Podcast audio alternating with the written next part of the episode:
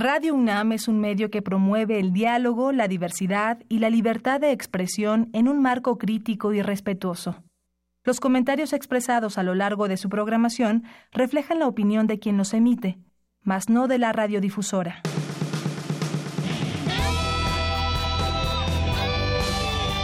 Prisma RU. Relatamos al mundo.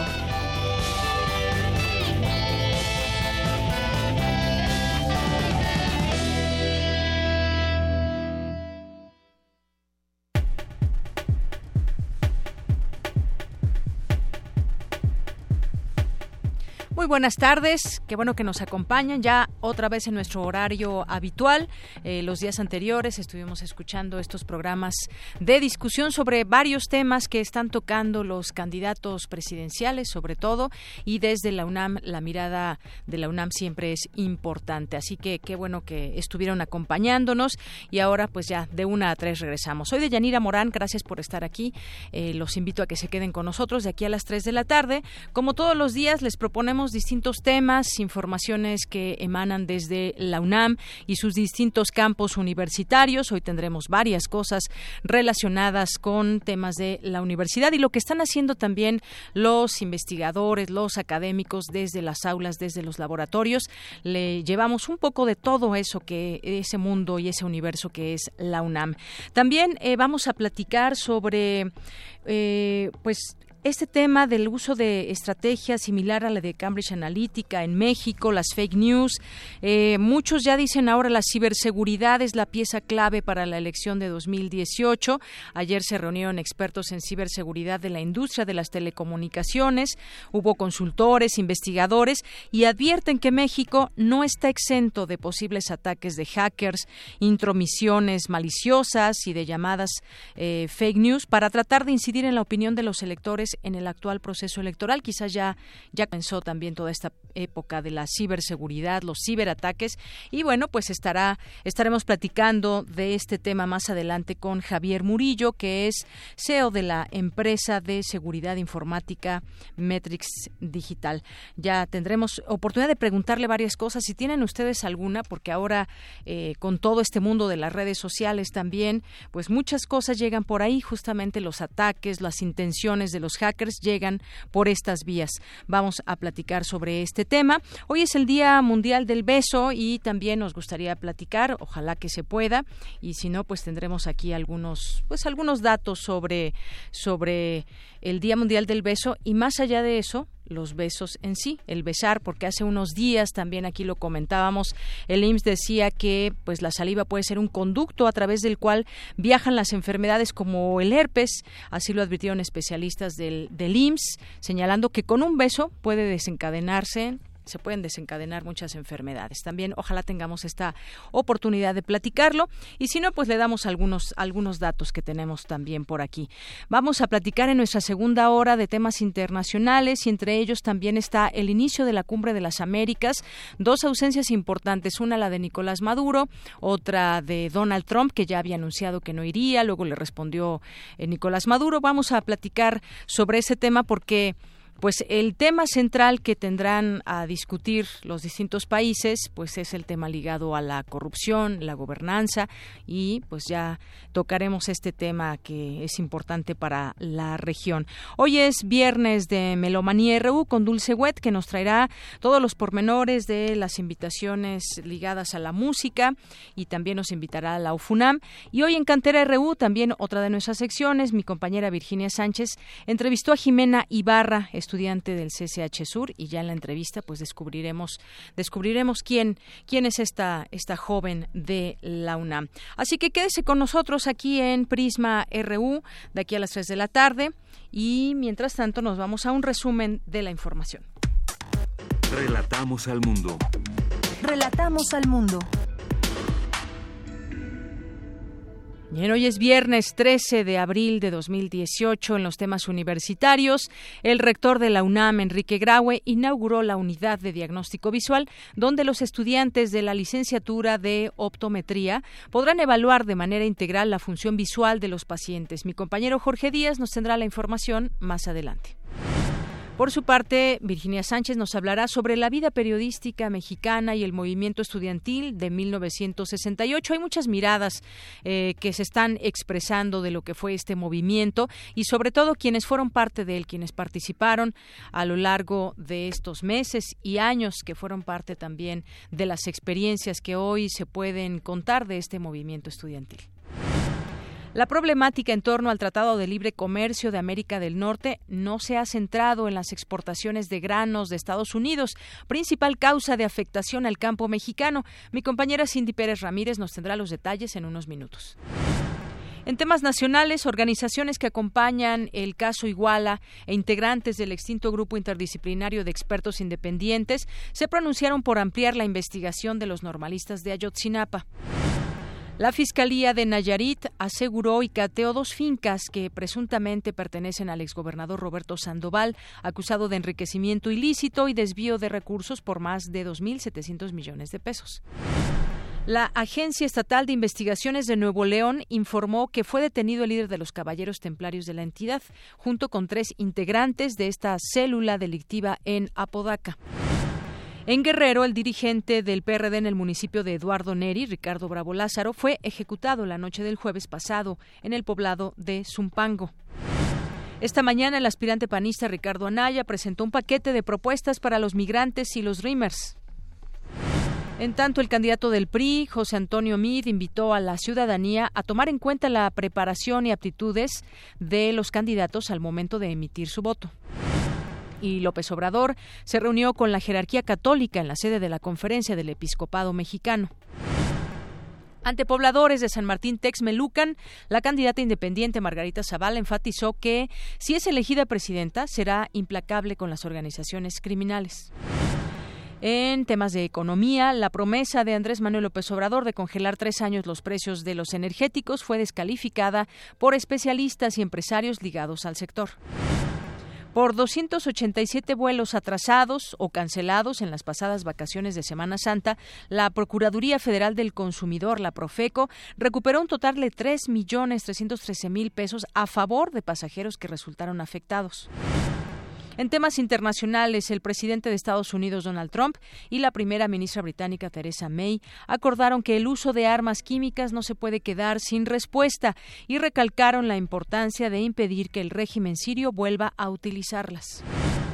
Un tribunal de Moscú ordenó este viernes el bloqueo en toda Rusia del servicio de mensajería por Internet Telegram a petición de Roskomnadzor, el regulador ruso en el campo de las comunicaciones. Hoy en la UNAM, ¿qué hacer y a dónde ir?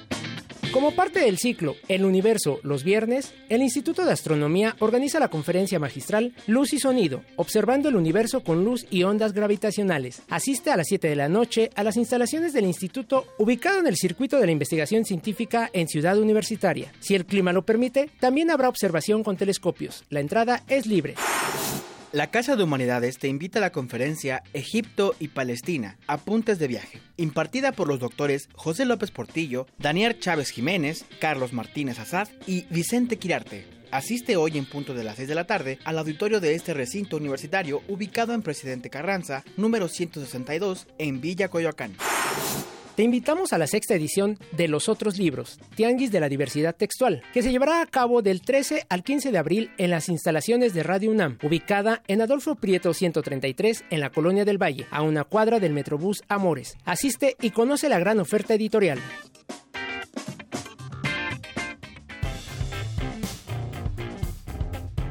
Campus RU Bien, pues ya escuchamos ahí algunas de las invitaciones que Rodrigo y Daniel nos hacen para conocer y entre ellas pues está este Tianguis de la Diversidad Textual que arranca hoy a las 5 de la tarde, no se lo pierdan y hasta el próximo domingo. Vamos ahora a nuestro campus RU con Jorge Díaz, el rector de la UNAM, Enrique Graue, inauguró la unidad de diagnóstico visual donde estudiantes de la licenciatura de optometría podrán evaluar de manera integral la función visual de los pacientes. Cuéntanos Jorge, buenas tardes. ¿Cómo estás, Yanira? Buenas tardes. Y como siempre, la Universidad Nacional con eh, tecnología de punta y, tecnología avanzada y en este caso fue en esta unidad de diagnóstico visual de la Escuela Nacional de Estudios Superiores en su unidad León. El rector eh, Enrique Graue estuvo presente ahí para pues eh, ver eh, la nueva unidad con la cual los estudiantes de licenciatura en optometría podrán evaluar esta función visual de manera integral, así como sus alteraciones, medición en cuanto a los padecimientos que pueda tener cualquier paciente como eh, astigmatismo o miopía y aparte algunas eh, situaciones de, por ejemplo, el estrabismo, todo esto podrá ser evaluado, medido y, por qué no, corregido también a través de esta tecnología de la cual te hablo. La unidad cuenta con eh, 18 unidades optométricas, con eh, eh, pantallas y lámparas de Gendidur cuatro topógrafos eh, corneales, un cantímetro y demás equipos con los que los alumnos podrán realizar prácticas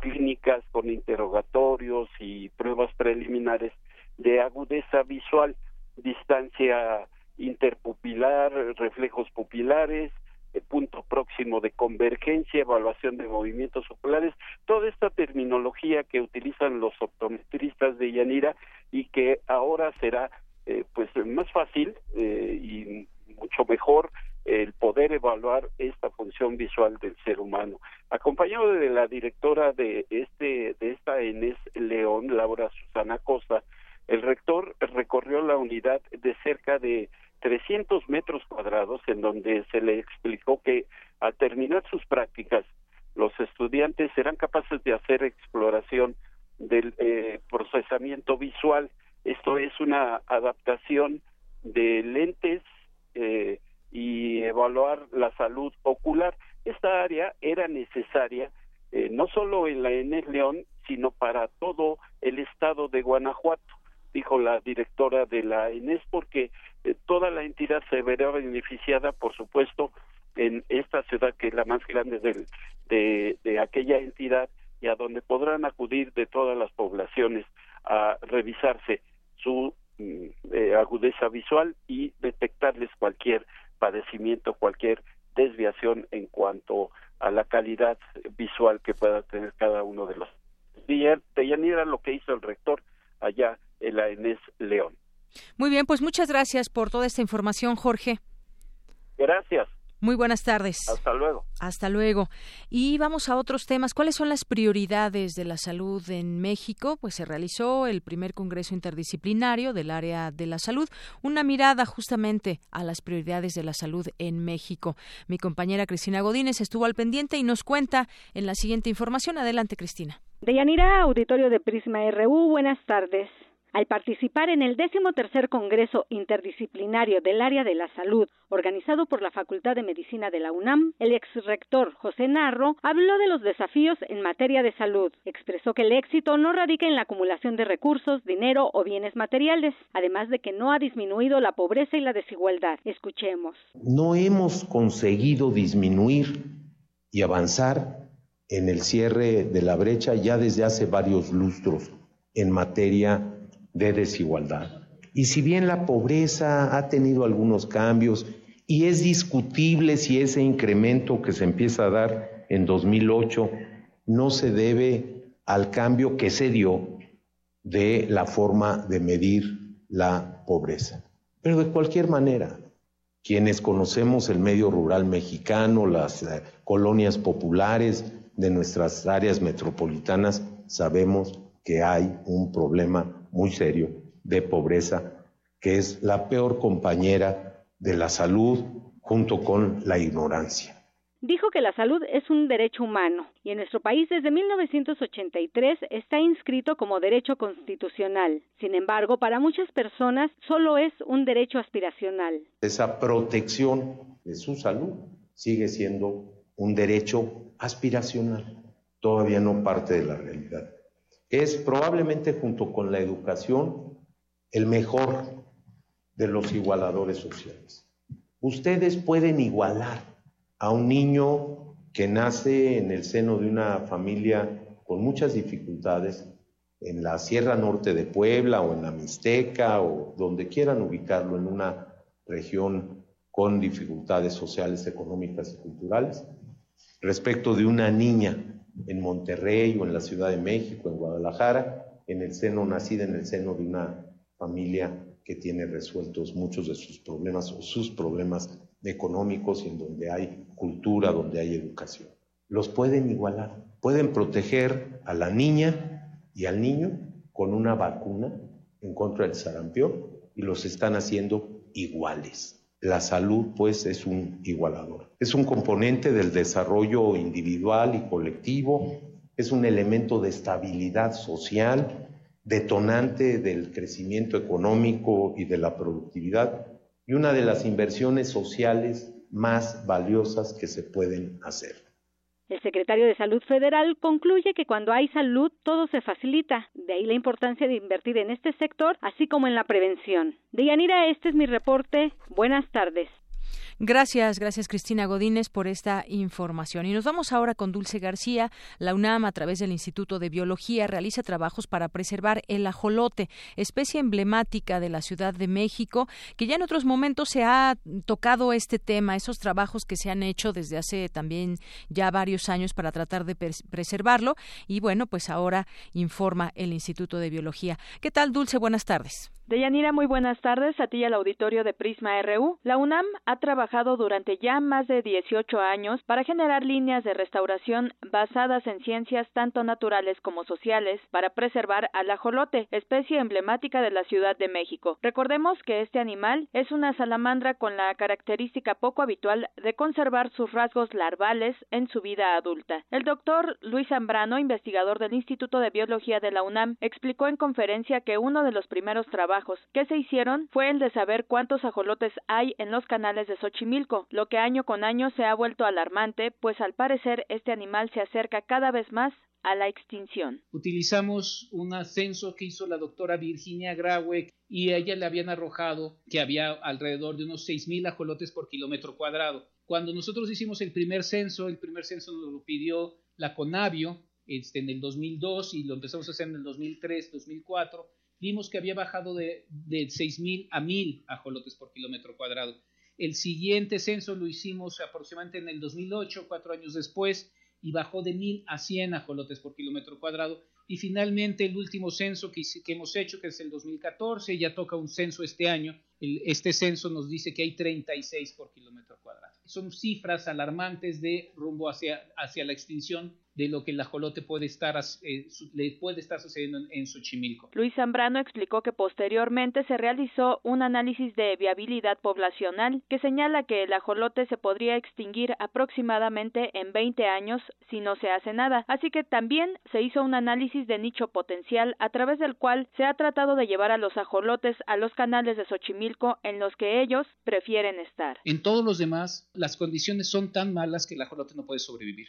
Entonces, no solo tenemos pocos ajolotes, sino que además no pueden estar en todos los canales de Xochimilco, que son 180 kilómetros. Y bueno, hicimos estudios de isótopos de carbono y nitrógeno. Estos estudios lo que nos dicen básicamente es que come el ajolote. Nos dice esta figura fundamentalmente es que el ajolote come lo mismo que comen las carpas y que comen las tilapias. En otras palabras, eh, puede existir una competencia por alimento con las carpas y las tilapias. Y cuando las carpas y las tilapias son muchas, pues el, gran, existe un gran problema en términos de, pues no somos machos, pero somos muchos, ahora sí. Y entonces este puede, pueden extinguir también el ajolote. De Yanira Auditorio de Prisma RU, junto con los chinamperos de Xochimilco, los investigadores llevan a cabo el proyecto Refugio Chinampa, que consiste en hacer canales o restaurar los canales que están alrededor de las chinampas que están produciendo, a los que se les han instalado unas barreras para que las carpas no le ganen el alimento a los ajolotes, además de que mejoran la calidad del agua. Así, se pretende que este animal siga en el mundo muchos años más de los pronosticados. Es el reporte. Muy buenas tardes. Gracias, Dulce. Muy buenas tardes. Pues que siga viviendo el ajolote en las mejores condiciones y bueno, pues ya desde la UNAM existe esta atención. Porque tu opinión es importante, síguenos en nuestras redes sociales, en Facebook como Prisma RU y en Twitter como PrismaRU. Queremos escuchar tu voz. Nuestro teléfono en cabina es 55 36 43 39.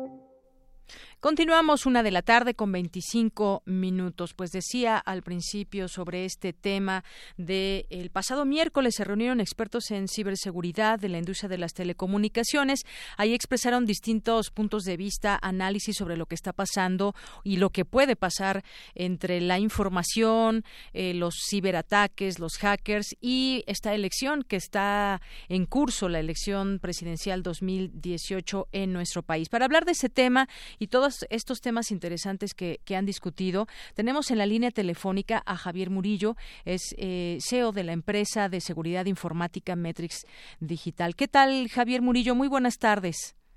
¿Qué tal, Deyanira? Buenas tardes. Pues aquí eh, viendo lo que, pues varias de las de los puntos que se analizaron en esta en esta reunión y en donde, pues este foro de análisis y discusión ciberseguridad en las elecciones que organizó The Aspen Institute en México, la Fundación Miguel Alemán, también el periódico El Universal, pues habló de los eh, de los ataques que puede haber en el marco de un evento importante como ya hemos visto en otros momentos, mucho se dijo de lo que pasó en las elecciones de Estados Unidos y la influencia de los ciberataques o, toda esta información también que generó distintas expectativas, algo de lo cual no está exento en México. Quisiera que nos platicaras un poco de lo que trató este foro, Javier. Sí, claro. La idea fue concientizar a tanto a la opinión pública como a los participantes, a las instituciones, al gobierno, de lo que podría suceder si no, no tenemos cuidado con cómo estamos manejando las elecciones. Básicamente se dividió en dos grandes temas. En los ataques cibernéticos, que efectivamente podrían ser hackeos o intervenciones que tuvieran que ver con el robo de información o el eh, eh, intervenir en los sistemas. Y el segundo punto, que es el, el, el asunto de los targetear a las personas, hacer micro-targeting y posicionar historias eh, falsas o las llamadas fake news. Entonces, esos fueron los dos principales temas que se trataron el miércoles y ya eh, nos tuvimos mucha luz, ahora habrá que seguir haciendo este tipo de foros para seguir discutiendo el tema porque no es un tema que terminó, apenas pusimos en la agenda esta, esta información y hay que empezarlo a discutir como sociedad. Así es, algo que también decía el ex responsable de ciberseguridad de la Casa Blanca con Barack Obama, eh, John Vanguard, es que el mayor riesgo de ciberseguridad en las elecciones de México es el mismo que en Estados Unidos. Dijo que en nuestro país algunos de los retos de seguridad cibernética que enfrenta el método electoral consisten en que suelen ser sistemas muy mal configurados y hay problemas de aplicación, vulnerabilidades que podrían evitarse.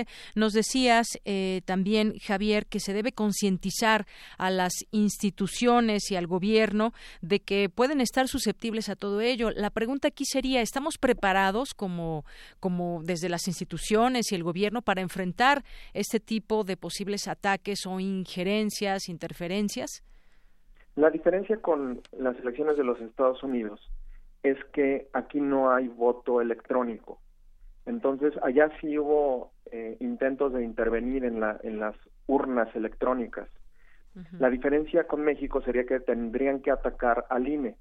Y lo que nos dijo el consejero presidente, eh, estando presente también la gente de tecnologías de la información del instituto, es que ellos estaban blindados en este sentido, que tenían, estaban siendo auditados no solamente desde adentro, sino también desde afuera, por empresas expertas en el tema, y que se sentían eh, tranquilos y lo que lo que nos lo que nos expresaron fue que estamos blindados en ese sentido.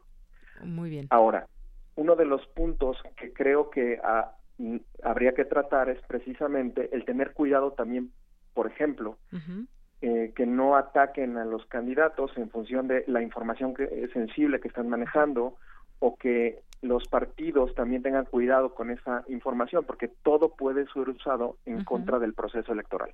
Muy bien. Y algo es que algo que decía también justamente él dentro de su participación es que se podían hackear los sistemas para que no se registren los votos o que se cambien los sufragios o para que los votos no se lean, quizás refiriéndose a este eh, tipo de, de evento que hay en Estados Unidos. Y sin embargo, bueno, querríamos estar tranquilos, el que nos digan que está blindado todo este sistema y estos, eh, eh, pues todos estos programas que tiene el INE, yo me imaginaría que sí, que se debe utilizar la tecnología de punta para que tengamos, pues, una credibilidad y una confianza plena en que este tema también de la ciberseguridad esté completamente en orden, porque sería de verdad catastrófico que pudiéramos tener alguna situación, alguna caída del sistema o algo por el estilo, porque, pues, justamente eh, desde muchos ámbitos está señalando qué democracia tenemos. Esto vendría a darle al traste, por supuesto. Esperemos que no se dé de esta de esta manera. Y en México también, Javier, em, yo quisiera preguntarte eh, con respecto a algo que tú también comentabas en este en este foro. En México existe una estrategia cibernética a la que hizo Cambridge Analytica. Platícame un poco de esto. Sí, a ver, eh, todo el, escándalo de Cambridge Analytica que sucedió hace aproximadamente un mes en el mundo y que también reveló la, la falta de cuidado de Facebook, por lo que Mark Zuckerberg tuvo que ir al Congreso a, contestar algunas preguntas. Sí, en pocas palabras, se usaron datos personales de manera ilegal. Exactamente. Ahora, eh, esto es la nueva forma, la, la, forma digital, la propaganda digital que el, el, la lástima es que acabando con Cambridge Analytica no se acaba con el modus operandi. Y eso es lo que nosotros tratamos de decir ese día. Hay un 20% de personas que todavía no se deciden por ningún candidato. ¿Cuántos, perdón? Un 20%, De, de, de, la lista nominal que no se ha decidido por ningún candidato. ¿Qué está pasando? Que hay toda una operación sistemática para intentar influir en esas personas. Ahora, entiendo que esto normalmente así es la publicidad. La publicidad se enfoca en las personas que no están decididas. el, el tema es qué contenidos, es la ética de los contenidos que se están propagando. Y ahí es donde hay que tener mucho cuidado.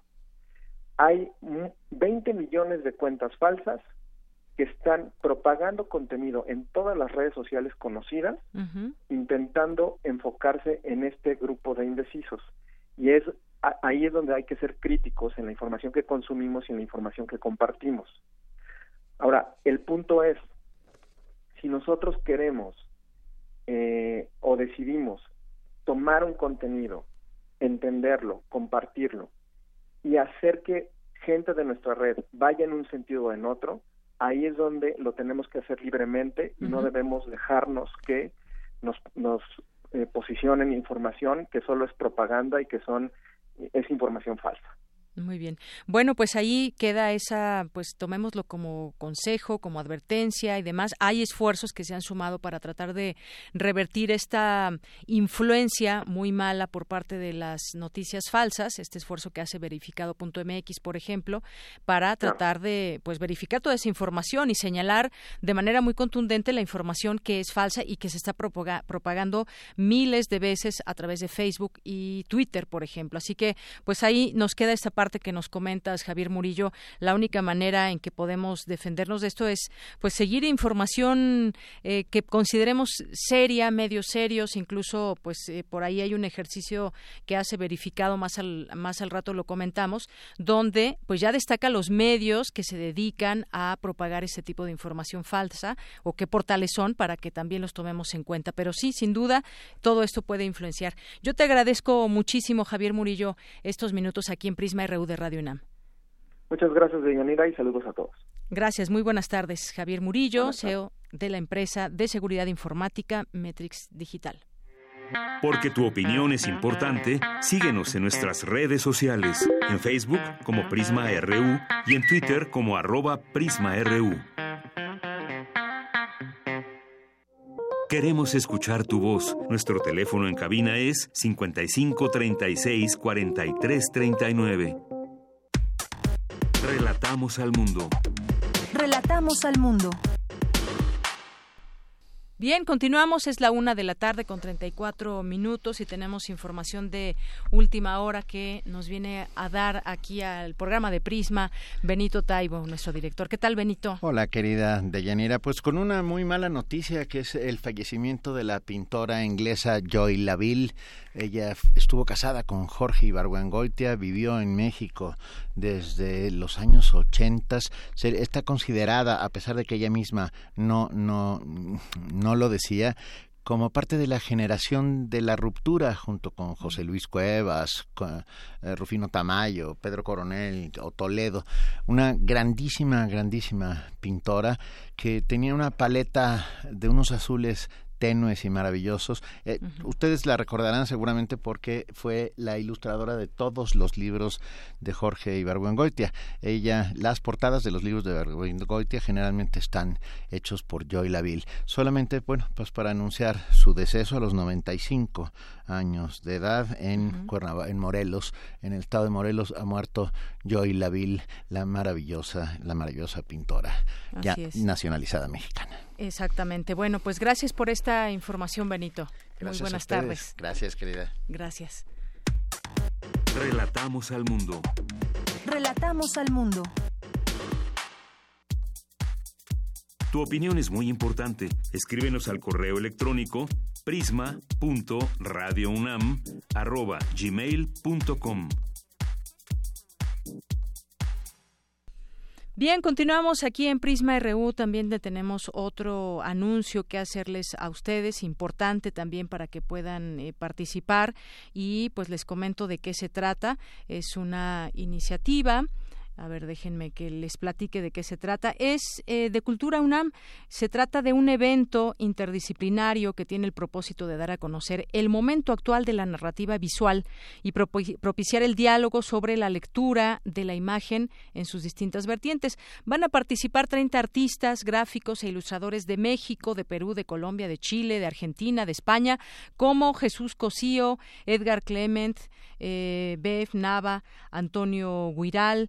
Es organizado por la Cátedra Extraordinaria y de Fomento a la Lectura, José Emilio Pacheco, en colaboración con la Facultad de Arte y Diseño, el Museo Universitario del Chopo, el Centro Cultural Universitario Tlatelolco y Radio UNAM. Y como parte del encuentro se inaugura la exposición Los Normalistas de Ayotzinapa con los retratos de los, de los 43 estudiantes desaparecidos durante los acontecimientos de septiembre de 2014 en Iguala Guerrero. Así que artistas gráficos de estos países que le comento estarán eh, reunidos, se darán cita en este primer encuentro internacional de narrativa gráfica, Dibujar la Memoria. Este evento interdisciplinario que se llevará a cabo del 18 al 23 de abril. Eh, esta programación también incluye talleres, conferencias en torno al tema de la gráfica, de los que a los que se ha convocado alrededor de 30 artistas y especialistas de México y otras partes del mundo. Las sedes serán el Centro Cultural Universitario, el Centro Cultural Universitario Tlatelolco, el Museo Universitario del Chopo y la Facultad de Arte y Diseño de la UNAM. En el Centro Cultural Universitario podrá verse la exposición Los Normalistas de Ayotzinapa, que incluye, decíamos, los retratos de los 43 estudiantes estudiantes. Así que bueno, pues ahí está la invitación que les hacemos desde aquí. Hay distintos eh, invitados, temas y en un momento más ya está el programa. Se lo vamos a ofrecer también a través de las redes sociales. Ya estará eh, por ahí en un momento que le mande ahorita la foto a Diego, el, el programa general de actividades del 18 al eh, 21 de abril. Aquí tenemos los datos de las actividades que se llevarán a cabo en este marco. Prisma RU. Relatamos al mundo. Bésame, bésame mucho.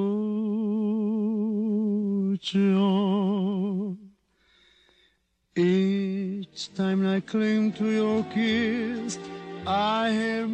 Bien, pues nos ponemos románticos porque hoy es el Día Mundial del Beso.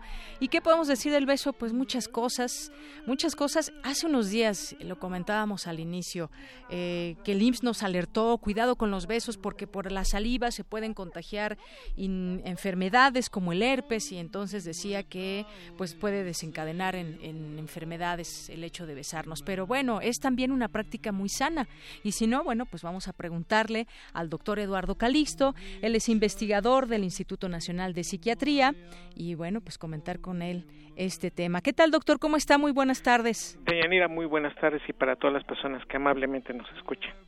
Doctor, pues estaba leyendo varias cosas que tienen que ver con, con el beso e incluso, pues médicamente, eh, no sé si sea verdad, pero por ahí leí que besar ayudar ayuda a reducir la presión arterial, por ejemplo, eh, ayuda a eliminar los calambres y dolores de cabeza, combate las caries. ¿Es, ¿Todo esto es cierto?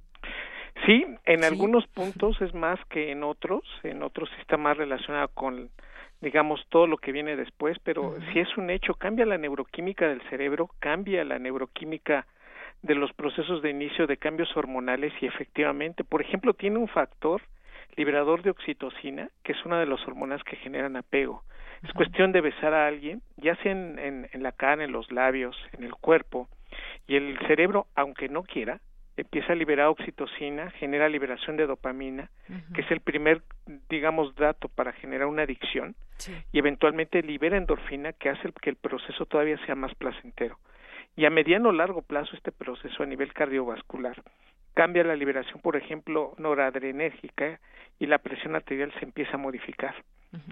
Y con esta situación, bueno, tanto la frecuencia cardíaca como el proceso de la actividad de la presión arterial disminuye, pues tiene un factor motivador muy, muy, importante, pero por otro lado, por ejemplo, incrementa la capacidad de captura de oxígeno a nivel pulmonar, entonces oxigenamos mejor. Nada mejor que un beso, por ejemplo, que dure aproximadamente 30 segundos y eventualmente la capacidad ventilatoria de nuestro cuerpo se incrementa, oxigenando más entre muchos órganos al cerebro y a la piel y a los músculos. La lubricación de prácticamente todos nuestros tejidos se ven incrementados en forma proporcional en la medida que tenemos el beso y el sistema inmunológico también se ve retado o tiene un proceso de estímulo tan fuerte que automáticamente fortalece el sistema inmunológico de principio. Muy bien, entonces es liberador de oxitocina. ¿Nos podemos volver adictos a los besos entonces? Totalmente, y esto también depende a qué edad. Lo hacemos más cuando estamos más jóvenes y nuestro cerebro tiene mayor capacidad de liberar estos neuroquímicos como la dopamina, las endorfinas, la serotonina. Eh, esto hasta los 25 años tal pareciera que es una motivación muy grande. A estas edades el cerebro procura hacerlo muy con mayor frecuencia que en cualquier otra etapa de la vida. Y es por eso que incluso hasta los enamoramientos son muchísimo más intensos. Pero por otro lado también las mujeres en, en, relación al mes, esto también va, modificándose. Cerca de la ovulación es cuando una mujer está más propensa a besar.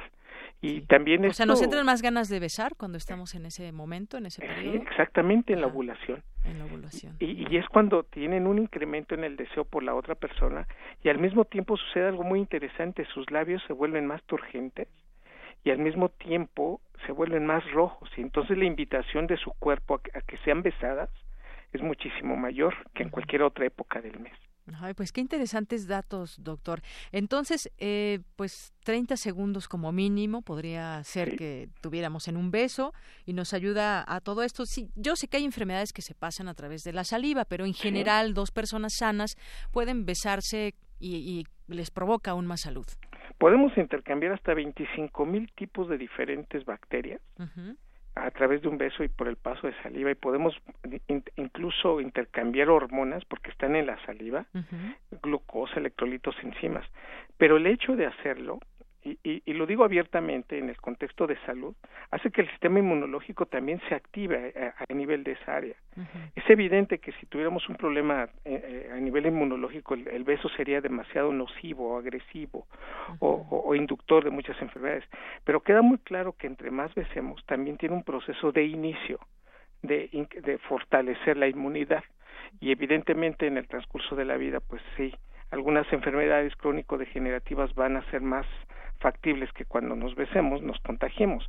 Y queda muy claro que esto también pues depende de muchos de los aspectos que están alrededor para que digamos que a partir de ese buen beso puede modificar muchísimo esa actividad de, de defensas, porque hay que recordar que en la saliva tenemos inmunoglobulina que nos protege inespecíficamente para cualquier cosa. Así que un beso, en términos generales, tiene prácticamente un 88% de beneficios con respecto a riesgos a la salud. Muy bien, 88% de beneficios, así que con esto que usted nos está platicando, seguramente quizás a nuestro auditorio pues ya le dio curiosidad por conocer todas estas cosas positivas que nos platica. En, general los besos nos ponen felices, nos dan salud, hay que besar más. Nos decía usted que pues sobre todo eh, los jóvenes son quizás los que tienen más este impulso y demás, pero pues bueno, un beso, un beso eh, puede ser también a, cualquier edad. Digo, finalmente los niños pues eh, están en otra etapa, pero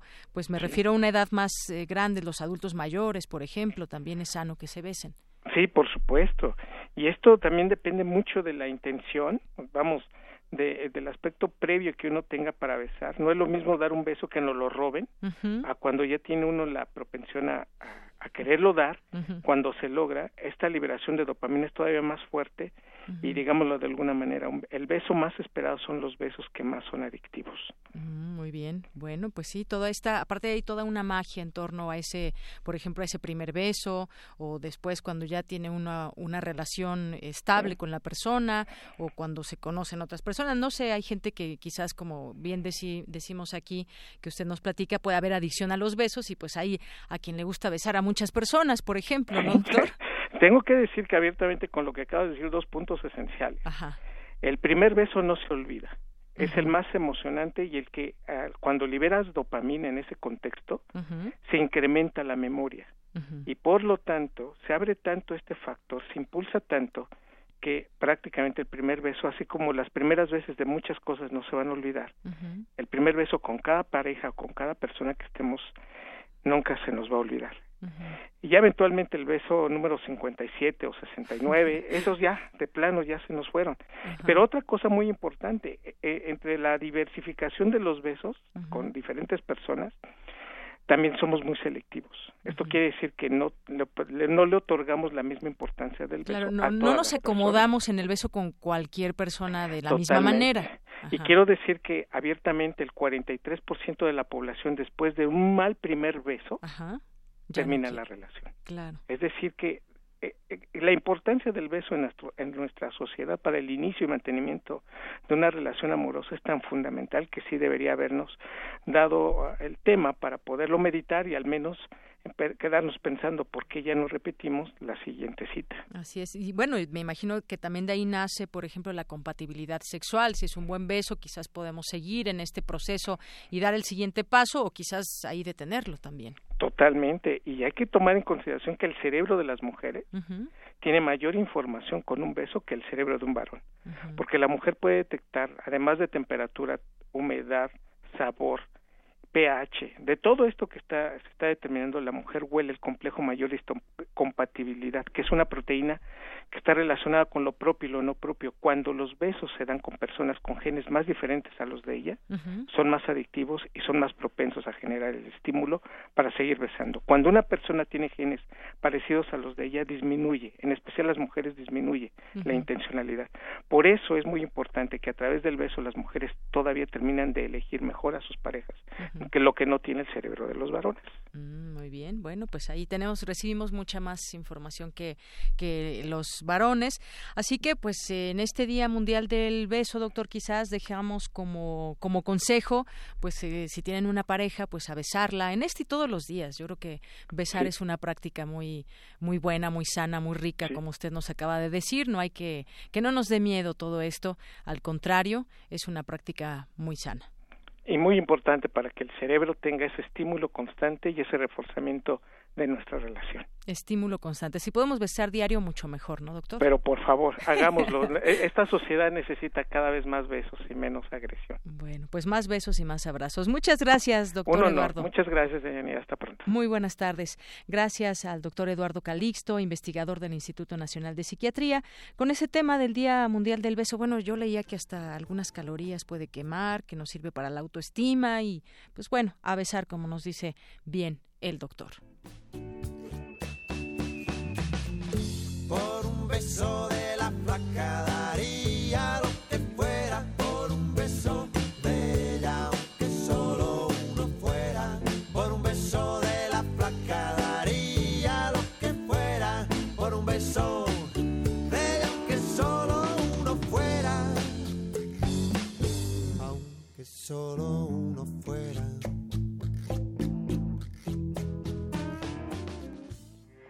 Porque tu opinión es importante, síguenos en nuestras redes sociales, en Facebook como Prisma RU y en Twitter como arroba PrismaRU.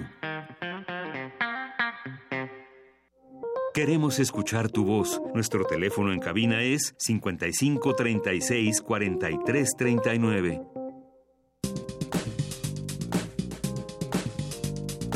Cultura RU.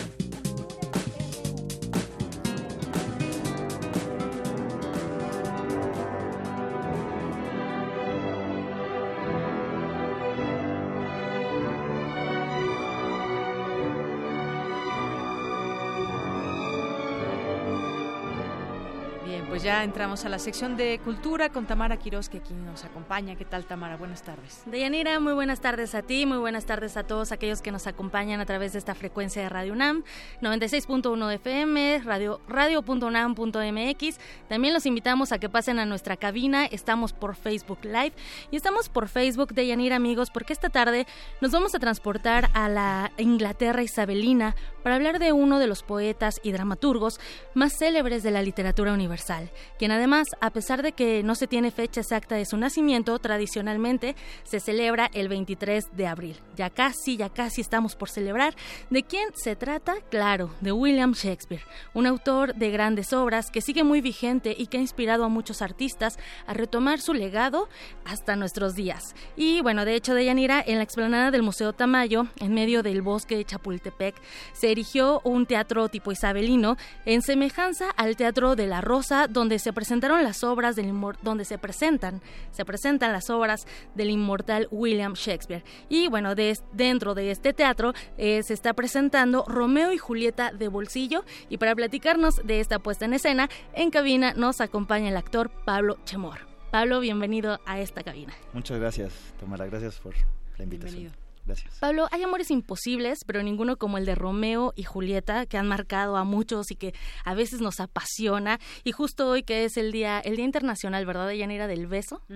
También Día del Beso. nos tienes que, que platicar acerca de eso, pero me gustaría que empezáramos platicando de esta adaptación que además es de bolsillo. Eh, pues eh, esta adaptación de bolsillo la hizo un dramaturgo argentino que se llama Emiliano Dionisi. Eh, es un, gen- un- un dramaturgo muy joven y nuestra productora eh, vio la, la- puesta en escena en Buenos Aires y decidió traerla a México, arma- armó el equipo. Y está muy simpática la verdad porque eh, está pensada para niños, aunque ya vimos que en realidad es para todas las edades, eh, todo el mundo se la pasa muy bien. Y es una versión de Romeo y Julieta en una hora. Y el planteamiento es dos profesores que por accidente, un accidente que no queda muy claro cómo surge, llegan a dar una clase sobre William Shakespeare, los dos al mismo tiempo, al mismo lugar. Entonces empiezan a discutir sobre quién, quién sabe más sobre la vida y milagros de William Shakespeare. Y entonces empiezan a discutir cosas muy absurdas como cuántas comas y cuántos puntos utilizó y, este y se vuelve muy chistoso y en, y en este afán de demostrar quién sabe más empiezan a actuar Romeo y Julieta y ah no eh, empieza porque el, profesor que interpreto yo eh, dice que Romeo y Julieta aunque es una tragedia termina bien y la profesora le dice, ¿cómo que, ¿cómo que termina bien? Todo el mundo sabe que Romeo y Julieta termina muy mal. Y entonces en esta discusión la empiezan a actuar y empiezan a ellos dos hacer todos los personajes de la obra con elementos que se encuentran en el salón en el que están dando esta clase y se vuelve una pues, se vuelve una comedia muy divertida pero con poco a poco se van entregando los profesores más y más a, a la obra y al final eh, bueno ya eh, vengan a vernos para descubrir si termina bien y todos o termina así. mal ok, entonces el pretexto son estos dos eh, profesores. Así ¿Y con quién compartes el, el escenario? Este escenario que además hay que comentarlo es bastante interesante porque lo hace más íntimo.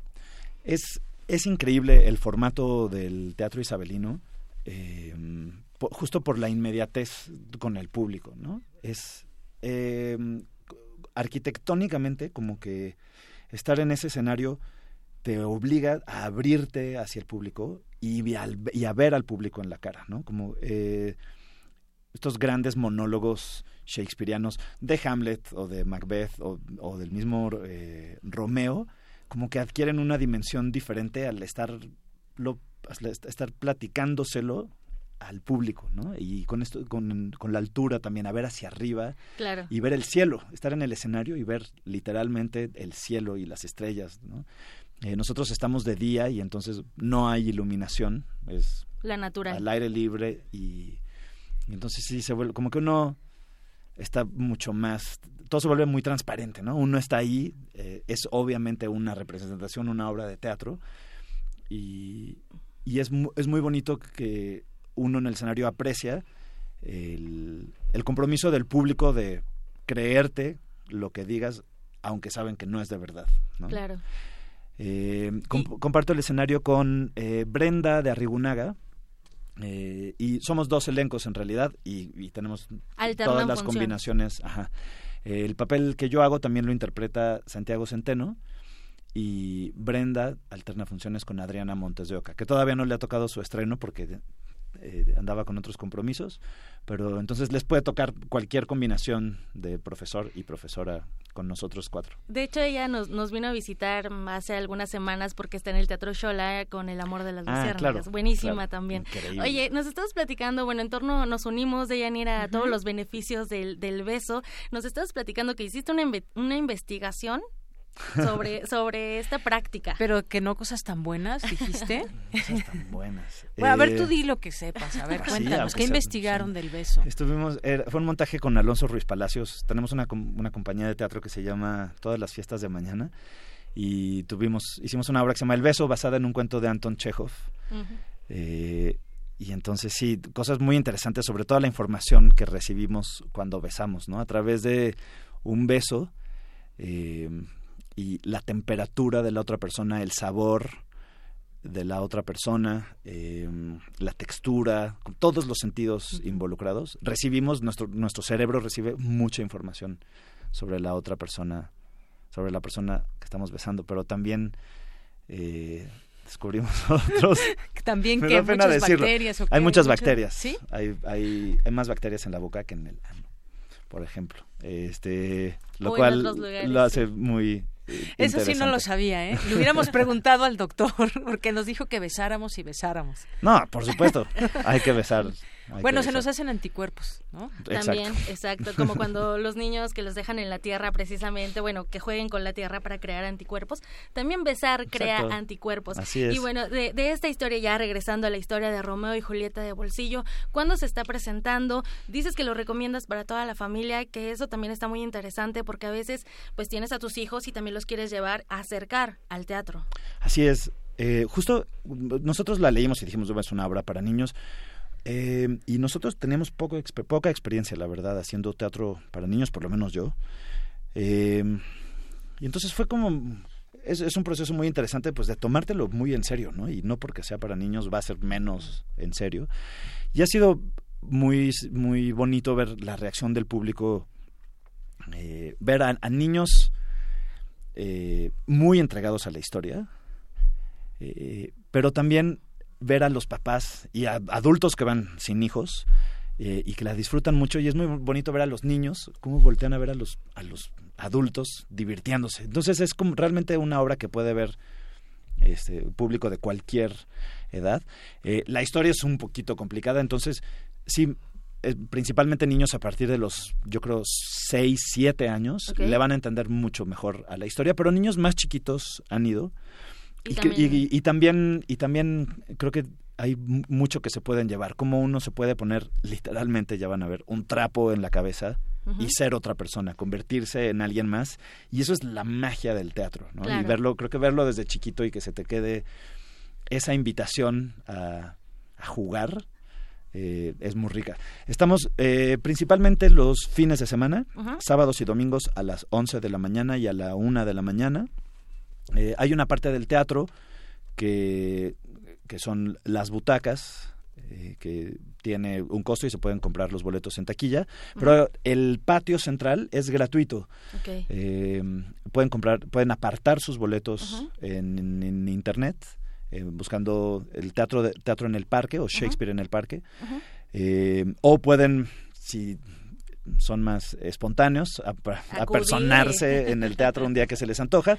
Si, si ya están todos los boletos vendidos o apartados los gratuitos se pueden apuntar para, es- Para hay como una lista función. no hay como, y hay como una lista de espera porque siempre hay alguien que no llega Claro. este está muy rico eh, justo en medio del bosque de Chapultepec Eh, y qué más me preguntaste ah estamos No, tenemos que otros días. tenemos también pases dobles. tenemos pases dobles tenemos 10 pases dobles para este domingo a las 11 de la mañana Y se van a ir al 55 36 43 39 para que vayan. Y sobre todo porque es una obra que, que es un buen pretexto para acercarte a- al legado de William Shakespeare. Y Totalmente. que además despierta la imaginación de toda la familia y que además está en el bosque de Chapultepec con todo el ambiente que ello involucra. Así es, y, y creo que creo que lo más importante es que solemos poner a Shakespeare en un pedestal como algo muy complejo, inalcanzable, y esta es una muy buena oportunidad Claro. para darse cuenta que era que es algo entrañable, divertido y conmovedor para cualquier persona. ¿no?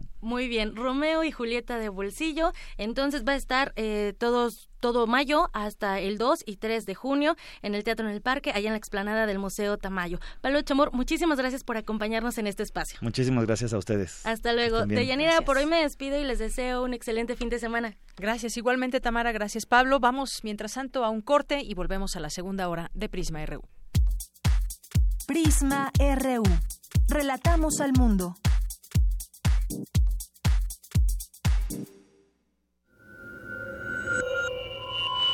Escuchas XEUN 96.1 de FM.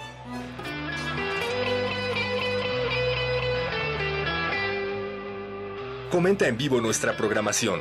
Facebook Radio UNAM. Twitter arroba Radio UNAM. Radio UNAM. Experiencia sonora. Suena la alarma.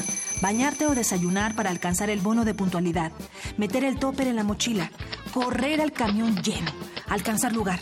Cabecear una vez y tener que bajar. Pasarse una calle. Regresar corriendo. Checar tarjeta. Prender la computadora. Encontrar el topper abierto y... Tu mochila llena de jugo de pepino. ¿Quieres felicidad? Lee. Fiesta del Libro y la Rosa 2018. Del 20 al 23 de abril en el Centro Cultural Universitario de la UNAM. Visita www.fiestadelibroylarosa.unam.mx. En la felicidad de un estudiante al recibir la beca que tanto deseaba. En la seguridad que tienen quienes más lo necesitan de contar con su despensa. En la tranquilidad de la familia que recibe atención médica en la clínica cercana a su casa. En cada salario rosa que reconoce el esfuerzo que las amas de casa realizan día a día. Y en cada apoyo están los resultados de los gobiernos del PRI. Siempre con las mujeres, los estudiantes, los adultos mayores y las familias, está el PRI, Estado de México. Yo sí quiero un México sin influyentismo, sin corrupción y sin impunidad. donde se genere riqueza, haya trabajo y prosperidad para todos. Lo quiero yo, lo queremos todos.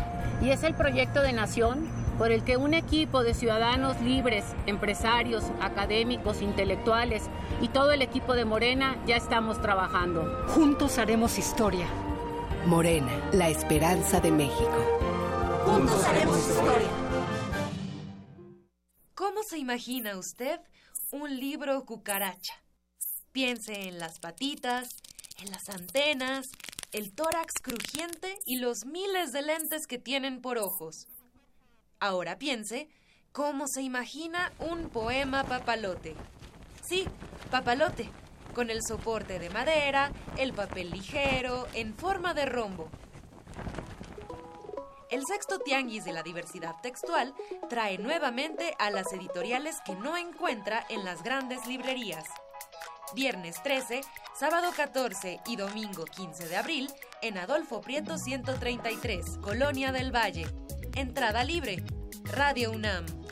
Los otros libros, nosotros libres. Vamos a rescatar al campo del abandono en que se encuentra y vamos a producir en México todo lo que consumimos. Va a haber empleo y salarios justos en el país. El mexicano va a poder trabajar donde nació, donde están sus familiares, sus costumbres, sus tradiciones, sus culturas. El que quiera irse se va a ir por gusto, no por necesidad. Y no nos van a importar las amenazas de que van a construir muros. México va a ser una potencia con desarrollo y bienestar. Andrés Manuel, presidente. Morena. Habla Ricardo Anaya. Queremos avanzar de frente al futuro, porque todavía en 2018 hay millones de mexicanos que no comen tres veces al día. Tenemos un plan, cambiar el régimen del PRI para que nunca más una sola persona destruya los sueños de todos, para que México se prepare para enfrentar el futuro. Nuestro plan es que todas las mexicanas y los mexicanos puedan conquistar su felicidad. Vota por los diputados y senadores de la coalición Por México al Frente. PAN.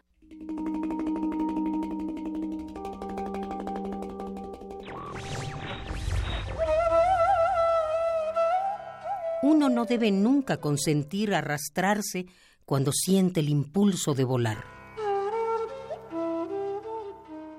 Helen Keller.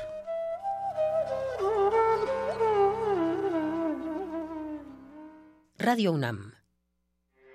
Porque tu opinión es importante, síguenos en nuestras redes sociales, en Facebook como Prisma RU y en Twitter como arroba PrismaRU. Queremos escuchar tu voz. Nuestro teléfono en cabina es 55 36 43 39. Mañana en la UNAM, ¿qué hacer y a dónde ir? Como todos los fines de semana, no te puedes perder el concierto de la Orquesta Filarmónica de la UNAM, que en su segunda temporada trae como director artístico al violinista italiano Massimo Cuarta. Los conciertos son mañana sábado en punto de las 7 de la noche y el domingo a las 12 del día en la sala Nezahualcóyotl, ubicada en el corazón del Centro Cultural Universitario. El costo de las localidades es de 240, 160 y 100 pesos, con descuento habitual de 40 pesos a estudiantes.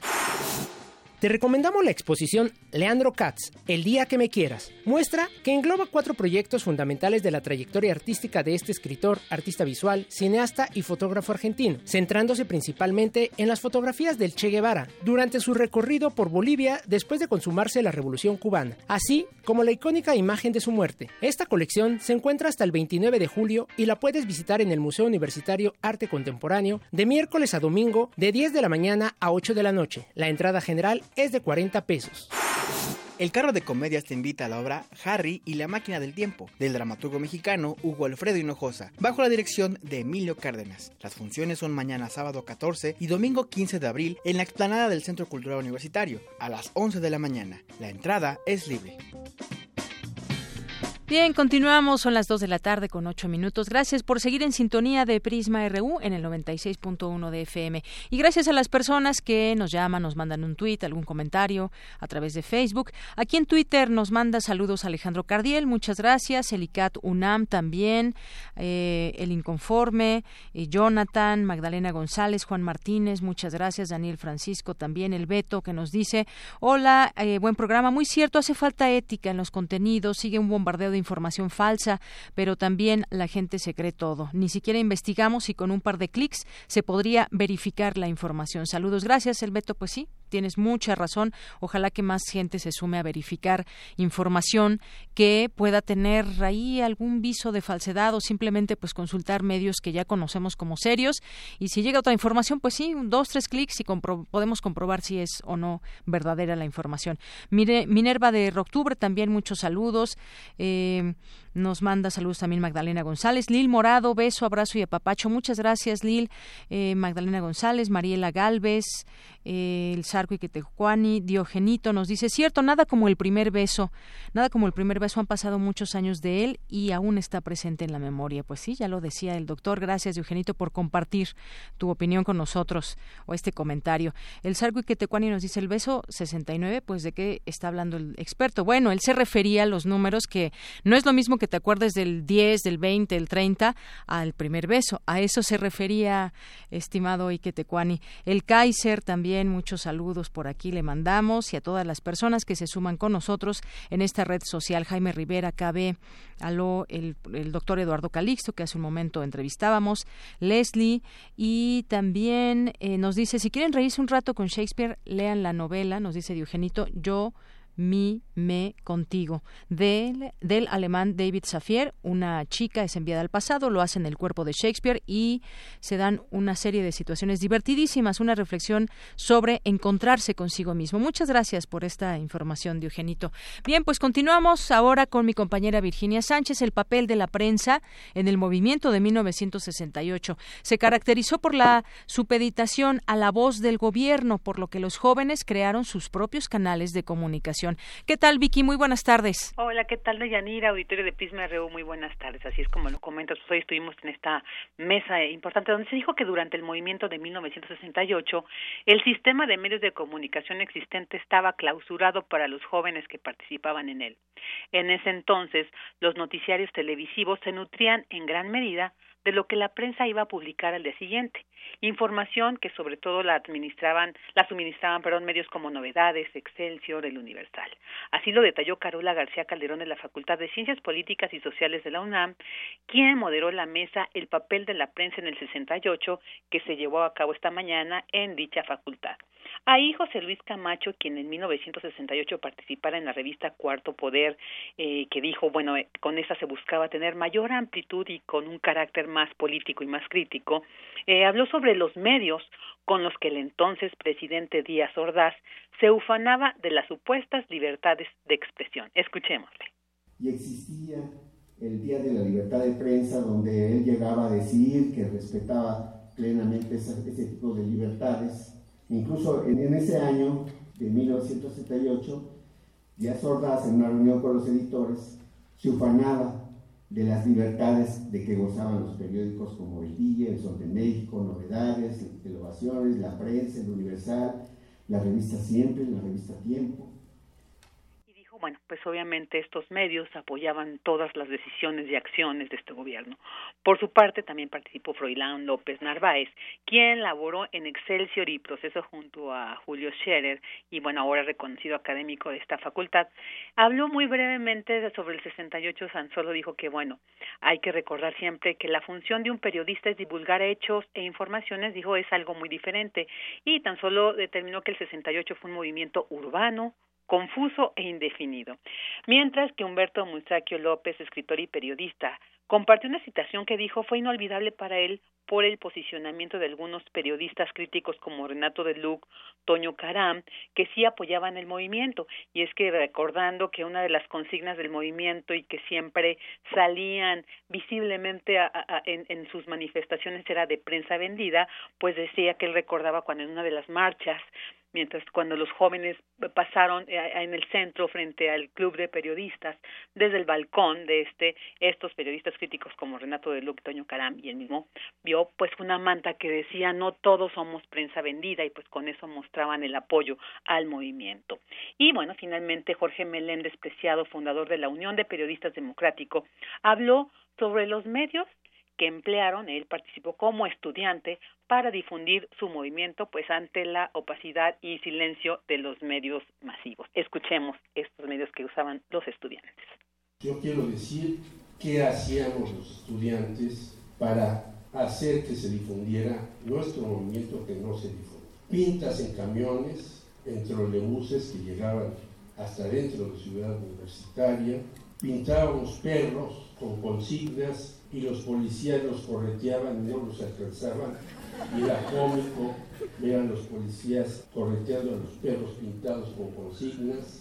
Hacíamos pegas, mítines en mercados, en plazas públicas, etcétera, etcétera. Y gracias a Javier Barrosierra tuvimos una cantidad de mimeógrafos a la mano, que era donde se reproducían los volantes, y además nos abrió la frecuencia de Radio Universidad cuando estaba Gastón García Cantú y había un programa de los estudiantes que dábamos voz, se rotaban los del CNH, yo nunca fui miembro del CNH, al respecto. Y bueno, pues detalles como estos, estas experiencias, pues se escucharon, otras más y que seguramente seguiremos escuchando en muchos de los eventos que pues en torno a la conmemoración de los 50 años de 1968 se estarán llevando a cabo en la universidad y que estaremos dando cuenta de ello aquí en Prisma RU. Este es mi reporte de Yanira, muy buenas tardes. Bien, pues gracias por esa información, Vicky, buenas tardes. Hasta luego. Hasta luego. Porque tu opinión es importante, síguenos en nuestras redes sociales, en Facebook como Prisma RU y en Twitter como arroba PrismaRU.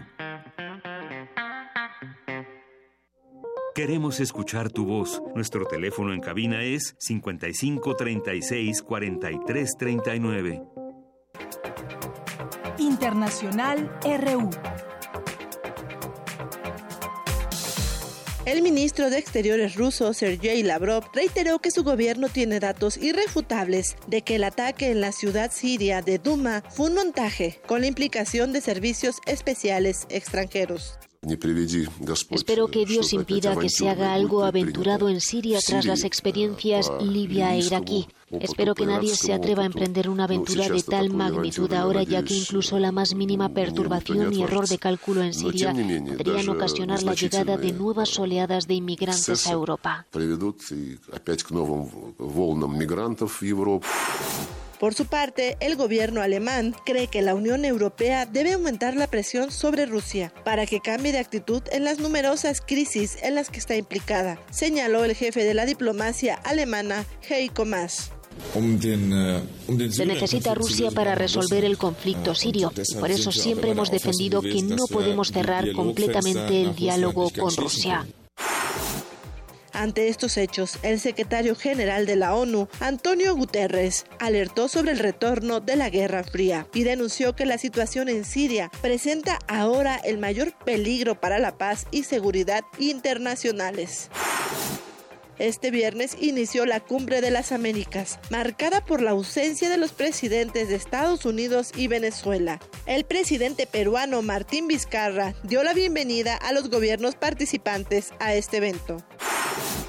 Por su parte, el presidente de Ecuador, Lenin Moreno, dio 12 horas a los secuestradores de los tres periodistas del diario El Comercio para dar pruebas de vida antes de iniciar una avanzada para rescatarlos. Asimismo, decidió abandonar la octava edición de la Cumbre de las Américas que se celebra en Perú y regresar a su país.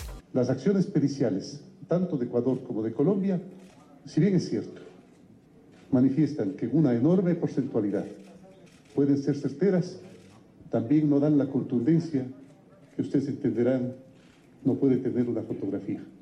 Para que nos entreguen la prueba de la existencia de nuestros compatriotas. Caso contrario, iremos con toda la contundencia, con toda la contundencia, sin contemplaciones, para sancionar a estos violadores de todos los derechos humanos y de todos los principios del humanismo de la solidaridad. La Torre Eiffel, el monumento más emblemático de la capital francesa, se encuentra cerrado e inaccesible debido a una huelga indefinida de los agentes de seguridad que allí laboran. La suspensión de labores se suma a una cadena de movilizaciones y demandas laborales al gobierno de Emmanuel Macron.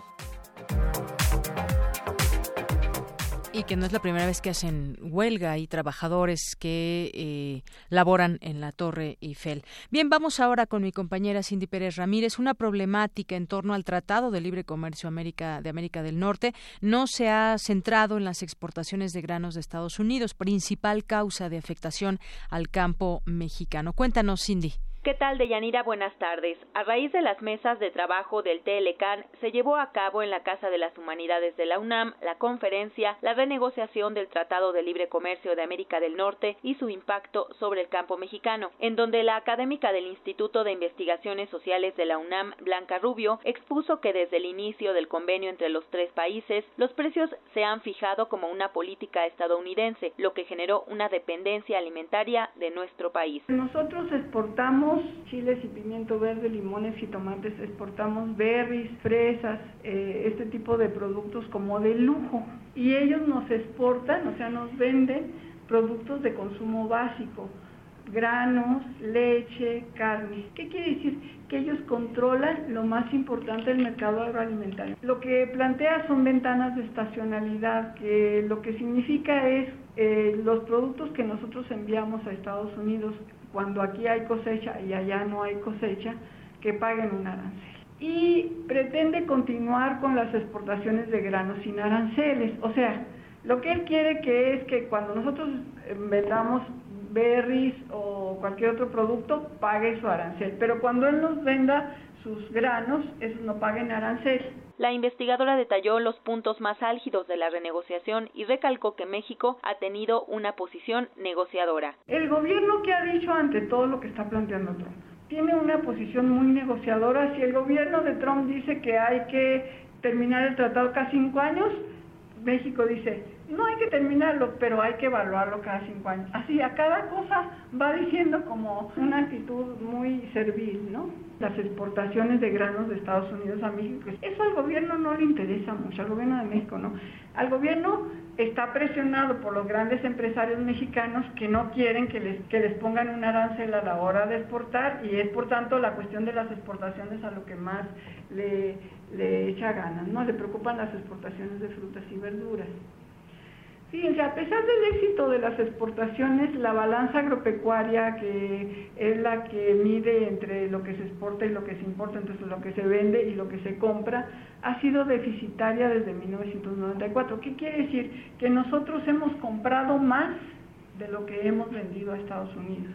Según Canadian Express, el equipo negociador de Estados Unidos bajó de 85 a 75 el porcentaje de contenido regional que un automóvil debe tener para evitar un arancel. Esta es la segunda demanda que ceden luego de que retiraran la petición de que cada automóvil debía incluir 50% de contenido de Estados Unidos. Es la información hasta el momento. Muy buenas tardes.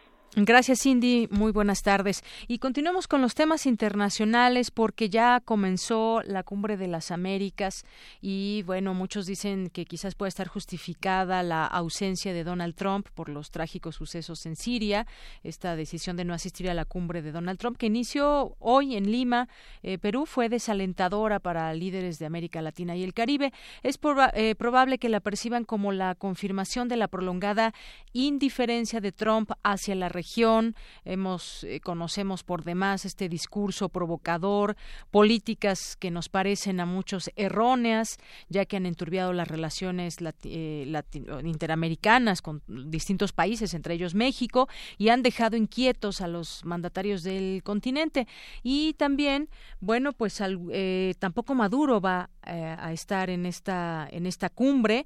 El presidente de este país también dijo que no acudiría a esta octava cumbre de las Américas porque supuestamente le fue retirada la seguridad a la delegación de su país y porque considera que este evento es una pérdida de tiempo. Pero ¿qué es lo que se va a platicar allá? Bueno, pues se va a hablar del tema de la corrupción. Vamos a platicar con el doctor Javier Urbano, él es internacionalista y catedrático de la Facultad de Ciencias Políticas y Sociales de la UNAM y de la Universidad Iberoamericana. ¿Qué tal, doctor? ¿Cómo está? Muy buenas tardes. ¿Qué tal? ¿Cómo está? Buenas tardes.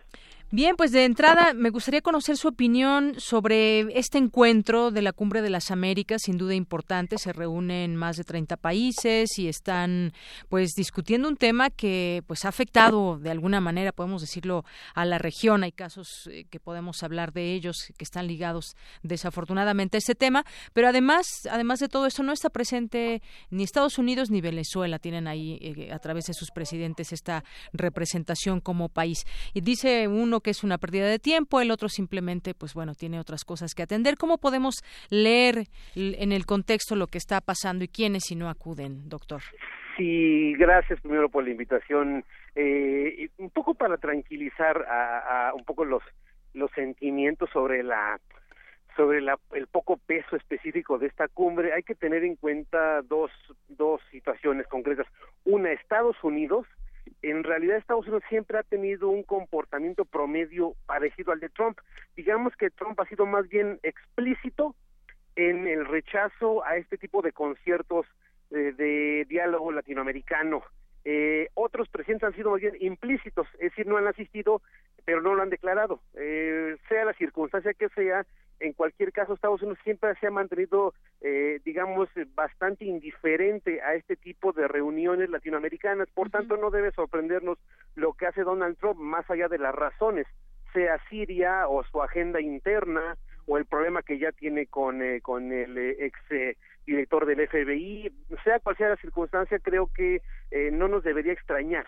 Solamente que reitero, Trump es muy muy explícito eh, con todo y su paranoia y, y, mentiras y demás. E, y, segundo lugar, en el caso latinoamericano, tenemos una, un diagnóstico bastante sombrío y tiene que ver con que ya por lo menos hace, digamos, entre 8 y 10 años eh, ha, perdido prestigio eh, y se ha, y ha perdido, ha, digamos, se ha vuelto una especie de espacio con muchos vacíos. Las, las cumbres parece que han perdido la capacidad de generar espacios de interlocución y en ese sentido, digamos, el, el tema Maduro en otro momento ha sido el tema Nicaragua y en otro momento ha sido el tema Ecuador o luego Brasil o luego eh, o Bolivia, pero en cualquier momento siempre se ha buscado algún pretexto para que ciertos presidentes busquen alinearse respecto a otras posiciones político-ideológicas. Es decir, mi resumen es eh, eh, hoy se está tratando, y eso creo que es tal vez lo, lo, lo único certero de esta reunión, se trata el tema de la corrupción, que es lamentablemente transversal a todos los procesos socioeconómicos en Latinoamérica. Eh, y ahí creo que se va a tratar el tema también violencia, impunidad, y abuso de poder. Estos, estos, estos cuatro elementos son los que lamentablemente son temas comunes. Ahora, eh, eh, ¿a qué acuerdo se vaya a llegar en esta cumbre respecto a estos temas? No lo sé. La realidad es que hay poco consenso, eh, que hay poco alineamiento a temas concretos, más allá del acuerdo de los temas que se van a tratar, pero yo creo que no debería extrañarnos, y lo digo con pesar, no debería extrañarnos las ausencias porque hace tiempo que estas cumbres están perdiendo relevancia como espacio de diálogo y concertación. Así es. Y bueno, también hay que, hay que señalarlo, doctor, también todo esto que, que, usted nos comenta. Y hay un grupo de países también por ahí encabezados por el Grupo de Lima que se creó para eh, crear lo que han llamado la democratización de Venezuela y que pues eh, se habla de que trabajan para desconocer los resultados electorales de la elección presidencial de, de mayo, pero y, y que bueno, pues vemos la, también la reacción de Nicolás Maduro, dice pues es una pérdida de tiempo. Por otra nos dice usted pues bueno, no es de extrañarse que Estados Unidos no le dé pues esa importancia quizás que, que, se debe a una cumbre como esta, pero también está ese tema eh, latente todavía eh, sobre Venezuela. Sin duda alguna, Venezuela sigue siendo un problema un problema en todos los sentidos, un problema de consenso. eh, Nicolás Maduro ha abonado una barbaridad de argumentos para que se le aísle. ¿Y se vuelve un problema para la región, doctor? Sin duda alguna, es un problema porque Venezuela históricamente ha tenido un papel relevantísimo este previo a la época de Hugo Chávez había tenido un protagonismo realmente relevante como espacio de diálogo, había tenido iniciativas muy muy interesantes para conjuntar cierto tipo de posiciones ideológicas que eran bastante contrarias, es decir, había tenido un papel relevante en el ámbito de la diplomacia latinoamericana. Eh, eh, perdiendo a Venezuela estamos perdiendo evidentemente uno un interlocutor sumamente importante, pero es de reiterar, eh, infelizmente los procesos políticos eh, eh, venezolanos, la propia situación socioeconómica que tiene Venezuela impide que eh, haya argumentos sólidos de parte de Nicolás Maduro para defender que ese proceso es el adecuado. Hay diversas, enorme cantidad de denuncias sobre violación de derechos humanos, incluso problemas de acceso a los alimentos, problemas de acceso a, los servicios médicos, es decir, hay pruebas, hay pruebas que no avalan los argumentos de defensa del propio Nicolás Maduro. Añadamos, por que no hay consenso de cómo atender la problemática eh, sin, sin que todos aquellos que piensen que aquellos que quieren la democratización, sea cualquier concepto que quieren tratar en, Latinoamérica, no vayan a ser acusados de ser patrocinadores de las iniciativas de Donald Trump. Es decir, es una gran complicación porque siempre en todo conflicto de posiciones, lamentablemente, y lo digo en términos históricos, siempre ha aparecido y digo para mal, no lo digo ni para bien ni para mal, para mal lamentablemente, la posición de Estados Unidos. Es decir, siempre es un problema, un país inestable y la supuesta idea de que alguien debe patrocinar ese, esa reorientación y en donde seguramente aparece Estados Unidos. Es decir, esta combinación, país inestable, Estados Unidos, siempre rompe, siempre rompe el consenso y evidentemente no es, no, no es la excepción en este momento. Así es. Y, doctor, por último, yo le preguntaría, porque hay cosas que no nos deben de extrañar, y sin embargo, pues se lleva a cabo, esta es la octava reunión de este tipo de la Cumbre de las Américas. ¿Qué importancia eh, tiene realmente? Pues se logran acuerdos, se logra hacer una unión entre esta parte de la región, eh, o cómo podemos entenderlo ya en, los hechos. Esta es una reunión más de carácter político, eh, doña Lamentablemente, no tiene capacidad de verificar los acuerdos, no hay un órgano para darle seguimiento a los acuerdos, no hay no hay mecanismos, digamos, para sancionar el incumplimiento de acuerdos, es decir, no todo está en el ámbito de la libre voluntad. Digamos que puede puede haber acuerdos y eh, voy a dar un caso un poco ridículo, eh, promover la defensa de los derechos humanos eh, y en realidad todos podrían estar de acuerdo en eso. O sea, creo que no había ningún eh, ningún impedimento para que exacto, se nadie, sumen. Nadie, podría decir que no lo haría. El problema no es el qué, sino los cómo y los cuándo. Y en el tema de los cómo y los cuándo, evidentemente es cuando ya no hay respuestas. Como no es un órgano que obligue, como no tiene mecanismos de verificación, como no tiene poder de sanción, evidentemente nos encontramos con una reunión eh, de buena voluntad, de perfil político, de concertación política como se le denomina y no queda más allá. Para que para que esto para que esto pudiera pasar a, una fase en donde pudiera constituirse en un órgano más bien que pudiera sancionar el, incumplimiento de los acuerdos tendría que tener un cambio revolucionario al poco del perfil de los organismos de la Unión Europea o algo parecido. Pero eso evidentemente no va a pasar en este caso y seguiremos conformándonos con reuniones en donde haya acuerdos entre comillas pero cuya operatividad e instrumentalización infelizmente no se lleva a la práctica, sea por las conveniencias, por las coyunturas, por las posiciones político-ideológicas y lamentablemente siempre por la presencia también, otro componente, Estados Unidos. Estados Unidos. Bueno, pues nos quedamos con estas eh, con estas palabras, con esta reflexión en torno a, este tema, doctor. Es más de carácter político lo que lleva a reunirse a todas estas eh, naciones y hablar de distintos temas. En este caso, pues también se han enfocado al tema de la corrupción. Pues muchísimas gracias, doctor, por estar aquí con nosotros en Prisma RU de Radio UNAM. Es un placer. Muy buena tarde. Igualmente, hasta luego. Hasta luego. Doctor Javier Urbano, internacionalista y catedrático de la Facultad de Ciencias Políticas y Sociales de la UNAM y de la Universidad Iberoamericana. Porque tu opinión es importante, síguenos en nuestras redes sociales, en Facebook como Prisma RU y en Twitter como arroba PrismaRU. Queremos escuchar tu voz. Nuestro teléfono en cabina es 55 36 43 39.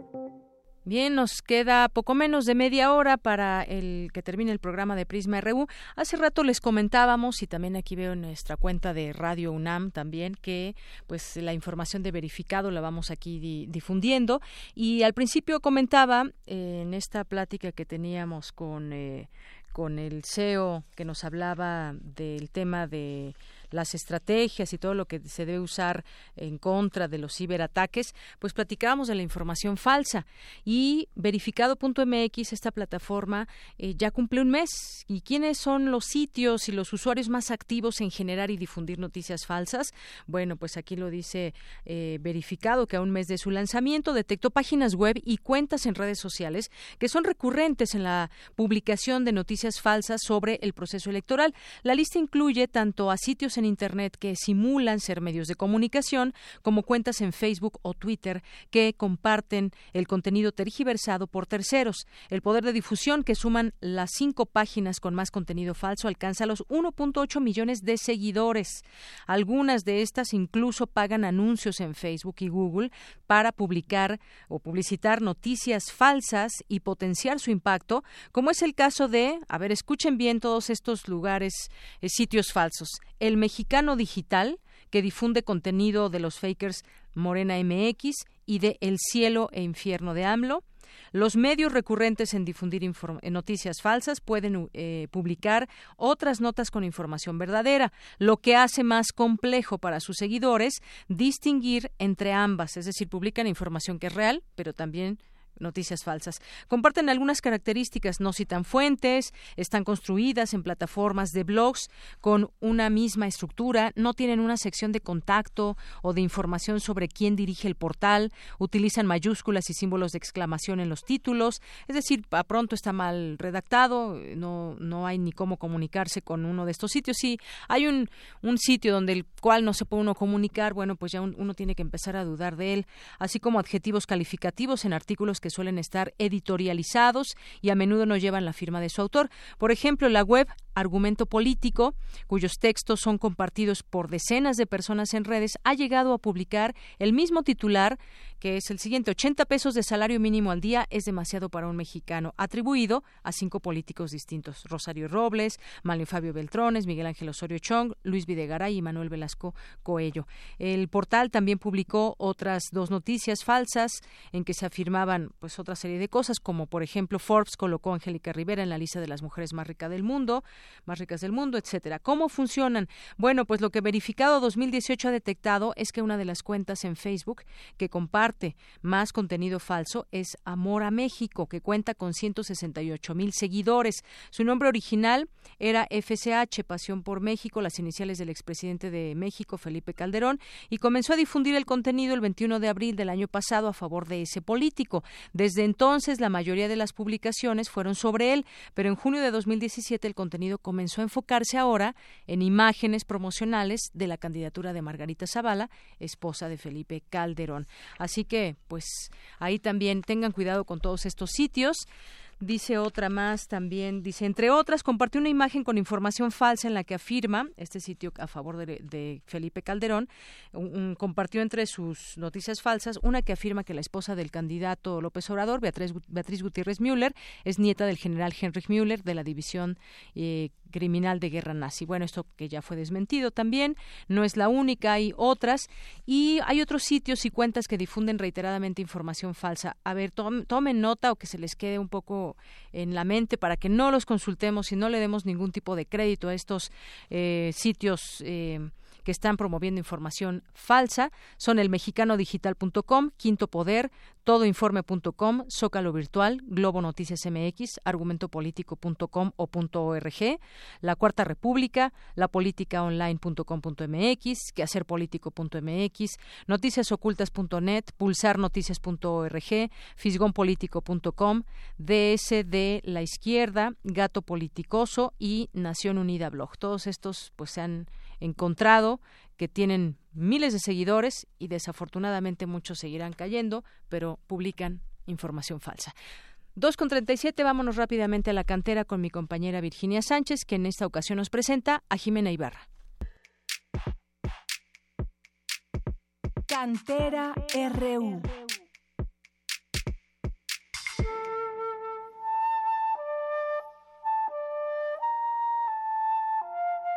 Jimena Ibarra Santa Cruz es una joven náhuatl alumna del CCH Sur, y fue seleccionada por el Instituto Mexicano de la Juventud para participar en Rumbo Joven Diseña tu Futuro 2018, que se llevará a cabo en septiembre en Panamá. Conozcamos más a esta brillante y feminista universitaria.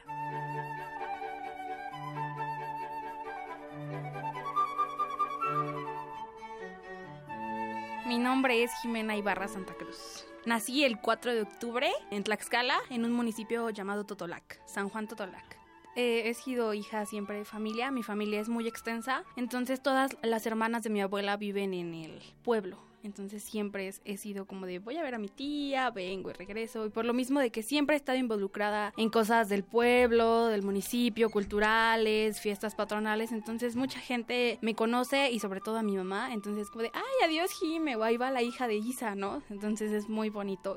Hasta los seis años fui hija única. Eh, después tengo una hermana que se llama Miranda, tiene nueve años. En Tlaxcala, aunque es un estado muy bello y con mucha cultura, no tiene las oportunidades laborales y de estudio que uno quisiera o a las que uno puede aspirar. La universidad que tiene Tlaxcala no cumple, no cumplía mis expectativas porque yo quería estudiar en un principio medicina. Entonces, eh, cuando me entero que la UNAM tiene preparatorias, dije es mi oportunidad. Además que tenían el pase reglamentado, fue como de perfecto. Puedo ingresar sin hacer el examen como lo es de la universidad, ¿no? Para medicina. Entonces decidí entrar y me quedé. La convocatoria del Programa Universitario de Estudios de la Diversidad Cultural y de la Interculturalidad la difunden a través de carteles y la publican en su página oficial en Facebook. Entonces la leí y creí tener los requisitos necesarios. Hice mi postulación porque también no todos eligen y a la semana siguiente me estaban llamando que había sido seleccionada para ser parte del sistema de becas para estudiantes indígenas y afrodescendientes de México. Toco la flauta transversal, soy bailarina de ballet clásico, contemporáneo y de folclore. Entonces me gustaría algo cultural, pero a la vez sé que aquí en México de eso no se vive. Posiblemente estudie relaciones internacionales. El correo me lo mandó la, la, universidad, ¿no? A través de su página de enlaces SH Sur. Estudio en el Colegio de Ciencias y Humanidades Plantel Sur. Entonces me llegó, la verdad no es muy común que abra esos correos, pero lo decidí abrir, me llamó la atención porque era salir del país y te pedían en sí muy pocas cosas, ¿no? Para ser del gobierno era como, wow, está fenomenal. La abrí, le hablé a mi papá y me dijo, pues sí, siempre he tenido el apoyo incondicional de ambos en lo que sea. Entonces me dijeron, participa. Y bueno, decidí postularme con mi temática feminista y sobre todo indígena, porque mi comunidad es indígena, tiene rasgos indígenas, y sabía que era un tema que nadie iba a tocar y tal vez porque se han desarrollado en medios diferentes al que yo lo he hecho. Entonces, desde el feminismo, porque he visto el acoso en la universidad, todos los temas que se han presentado, ¿no? El de lesbi, y no solo por ser mujer, por el hecho de ser un ser humano, o sea, merecía respeto, vida, ¿no? Entonces fue algo que me indignó y decidí tocarlo, no específicamente su caso, pero sí como el tema de la violencia hacia la mujer y hacia la mujer indígena. Como yo lo estoy viviendo, no se me ha hecho complicado como tal, porque, bueno, mis oportunidades han sido otras. Yo decidí salir y me apoyaron, pero hay muchas otras que no deciden o que tal vez quieren y tienen el deseo de hacerlo, pero no tienen el apoyo de sus padres o de alguien que les diga, sí puedes, yo te apoyo, yo estoy detrás de ti si caes. Y eso es, yo siento que esa es mi mayor ventaja, que toda mi familia siempre ha estado involucrada en todo lo que he decidido. Pues yo me siento muy orgullosa porque fui la única seleccionada de la universidad. Te pedían subir un video a YouTube, entonces yo vi eh, muchos videos y vi que había 10, 15 aspirantes de la universidad, incluso unos de carrera porque el certamen era de los 14 a los 19 años. Entonces, cuando los vi, ok, dije mis oportunidades tal vez son aún más bajas porque todos dicen, y yo soy de la Universidad Nacional Autónoma de México. Todos usaban ese plus, ¿no? Y dije, bueno, pero yo voy a dar el plus de ser mujer y ser indígena. Y eso fue lo que me hizo ganar. En mis tiempos libres me gusta leer, practicar alguna partitura que no me sale, también salir con amigos y bueno, me gusta mucho platicar con mi papá. Leo de todo, pero mi autor favorito siempre es Gabriel García Márquez y mi libro favorito es Cien años de soledad. Escucho de todo, soy versátil, pero algo a lo que no tolero escuchar es el reggaetón, el hip hop y la banda. Tienen algunas canciones y letras tienen contenidos altamente ofensivos, no solo hacia mujeres, sino incluso también a hombres. Entonces no puedo vivir escuchando violencia. Le agradezco principalmente mis logros a mis papás, a mi familia materna que siempre ha estado apegada a ellos. Soy el eco de muchas personas de ahí, principalmente también de mujeres. Se los agradezco a ellas, a mis tías abuelas, porque se han involucrado más allá de lo que se debería de involucrar, ¿no? Las veo como muy cercanas a mí. Agradezco a mi tutora, Esther Carrillo, infinitamente. Yo creo que sin su ayuda y sin haber formado parte del sistema de becas no hubiera sido posible nada de lo que estoy logrando ahora. Es posible hacer lo que quieran, tocar el cielo. Los sueños sí son posibles, pero no, obviamente no te caen. He aprendido que todo se me ha cumplido, lo que he querido se me ha cumplido, pero es porque lo he estado intentando, intentando, intentando, intentando. O sea, nunca se cansen de intentar. Tengan la valentía de enfrentar lo que se les venga, bueno o malo. Tengan la humildad y siéntanse orgullosos por lo que son y por lo que pueden llegar a ser.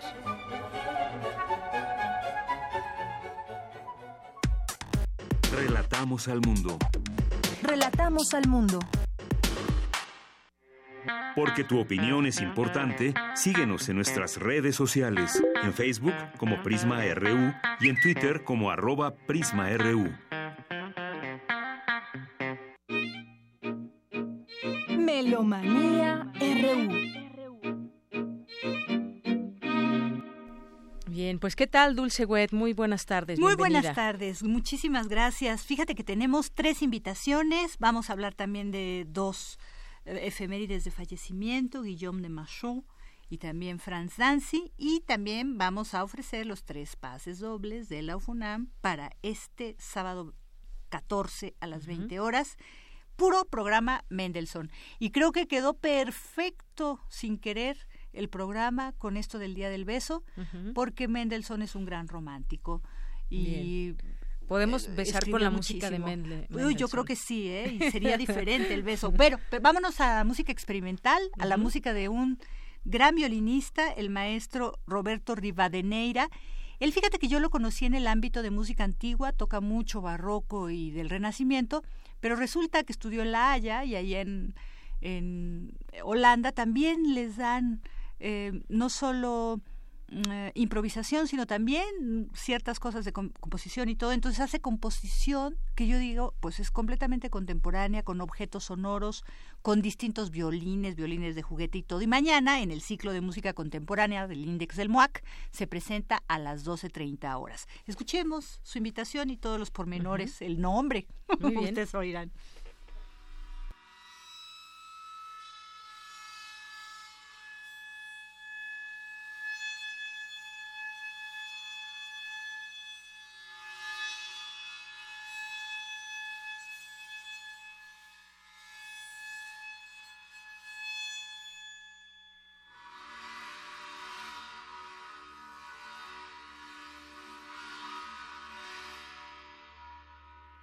Hola, hola a toda la audiencia de Melomanía RU y Prisma RU. Mi nombre es Roberto Rivadeneira Rosas. Yo soy violinista, me dedico principalmente a la música antigua, a la música barroca, pero estudié también composición un poco y mañana presentaré a las doce y media de la tarde en el MUAC un programa de música contemporánea de un proyecto mío que se llama Nomotrombo.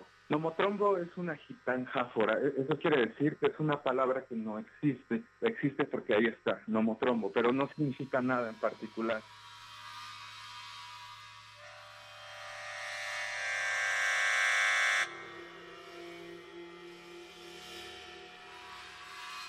El programa que presenta Nomotrombo mañana en el MUAC a las doce y media se titula El Circo Introspectivo o La Tremebunda Travesía a la incognoscible existencia dislocada. Nomotrombo es un proyecto con el cual llevo ya varios años. El objetivo es crear piezas sonoras poéticas. Digamos que si ponemos un género al proyecto sería arte sonoro. Es un arte sonoro electroacústico, pero análogo. Todos los aparatos que uso eléctricos no están procesados por medio de micrófonos y de hecho no hay micrófonos. Todo el sonido es acústico. Uso algunos instrumentos formales como violín, que soy violinista, y algunos otros instrumentos informales como violines de juguete y algunos objetos sonoros, que, objetos que puedan sonar, cuyo sonido es totalmente controlable, por lo tanto se puede organizar y por lo tanto se puede hacer música con ellos. De hecho, algunos de esos objetos son objetos autónomos. ¿Esto qué quiere decir? Que yo los pongo a funcionar y una vez que funcionan, solos trabajan y yo sobre ello puedo utilizar otros instrumentos. Presentaré una serie de 10 piezas poéticas que hablan sobre la muerte. Digamos que en mi vida este es el proyecto que más me divierte, ¿no? Los invito a todos mañana sábado 14 de abril a las 12 y media de la tarde en el MUAC para que mañana puedan ver y escuchar este concierto, esta presentación en el MUAC a las 12 y media de la tarde. Gracias.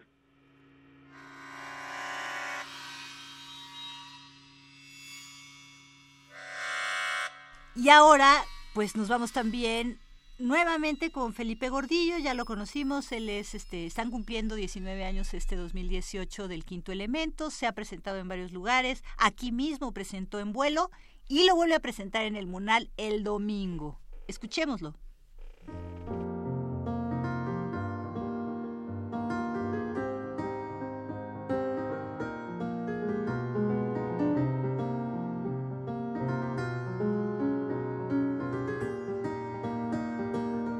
Buenas tardes amigos de Melomanía y de Prisma y Reúl, les tengo una invitación, mi nombre es Felipe Gordillo, pianista de jazz mexicano, y quiero invitarlos al ciclo Jazz y algo más, donde presentaré el disco En vuelo, un disco de mi autoría, salido en este 2018, el cual contiene 18 temas originales. Lo voy a presentar ahí en el Museo Nacional de Arte pasado mañana, este domingo 15 de abril, a las 11.30 de la mañana.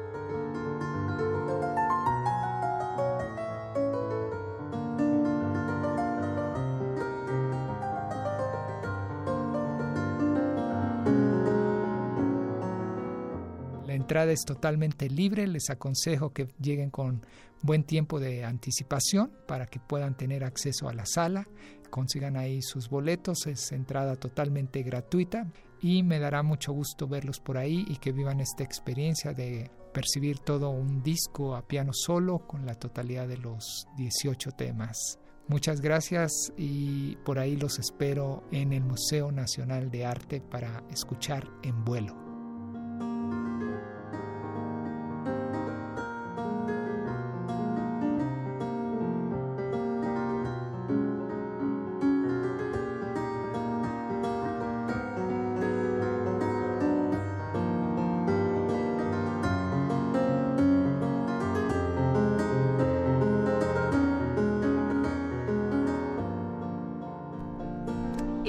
Pieza que estamos escuchando es, se, titula precisamente En vuelo. Y como dijo el maestro, son 18 tracks. Yo ya fui a dos presentaciones, no lo van a creer, se echa todo el disco, el disco completo en vivo. ¿Cuánto tiempo más o menos? Pues casi dos horas realmente, porque como siempre incluye una anécdota, nos dice dónde la compuso, por qué la compuso, qué hizo y todo. ah, eso pues me gusta, que te dé un poco de contexto. sí, nos da bastante contexto. Es una persona muy, muy cálida. Y tiene una gran formación, es maestro de jazz y, y estudió la licenciatura de jazz en la Superior de Música, pero antes ya había estudiado en la Facultad de Música piano, y siempre fue muy inquieto, entonces estuvo detrás de todos los alumnos, de, maestros y tal. Te contaba que estudió con Hernández Medrano, un gran maestro de que estudió él a su vez con Carlos Chávez en el, en el taller de composición. Entonces, Felipe tiene grandes elementos para la, composición, tanto clásica como jazzística, pero bueno, él ya hace su, su coco, ¿no? Ya vamos ahorita también a escuchar la invitación de Fernando Lipkau. Él es flautista y profesor. Eh, eh, se va a presentar el próximo viernes 20 a las 19 horas en la Iglesia Luterana Alemana del Espíritu Santo, esta que está en Botticelli y Patriotismo. Un recital de flauta y piano. Escuchémoslo.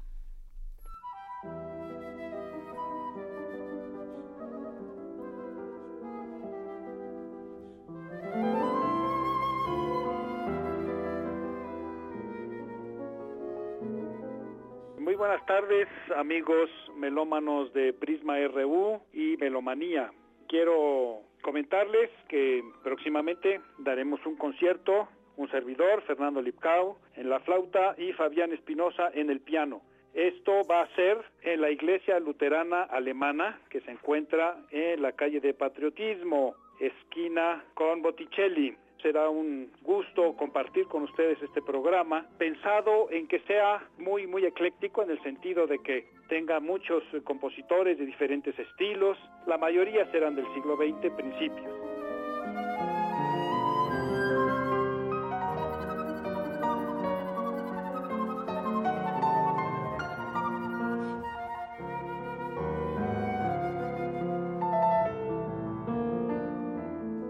Que es mucho, música ligera, sencilla, con una estructura de piezas breves, piezas cortitas que podamos disfrutar.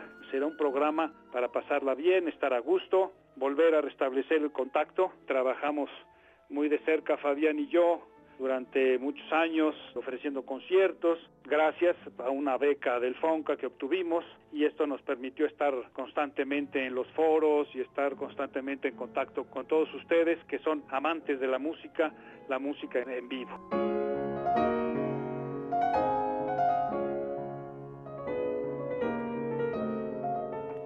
Los espero cordialmente, es este 20 de abril a las 19 horas y estoy seguro que vamos a disfrutar este concierto juntos.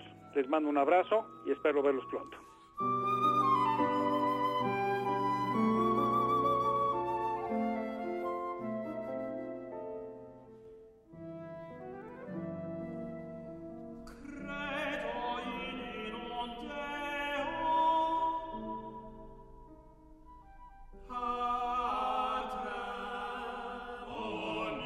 Terminaba un poco la música de Poulenc, la sonata, el primer movimiento de la sonata para flauta y piano, y estamos escuchando ya ahorita Guillaume de Machaut, la maravillosa misa de Nuestra Señora, misa de Notre Dame, el credo.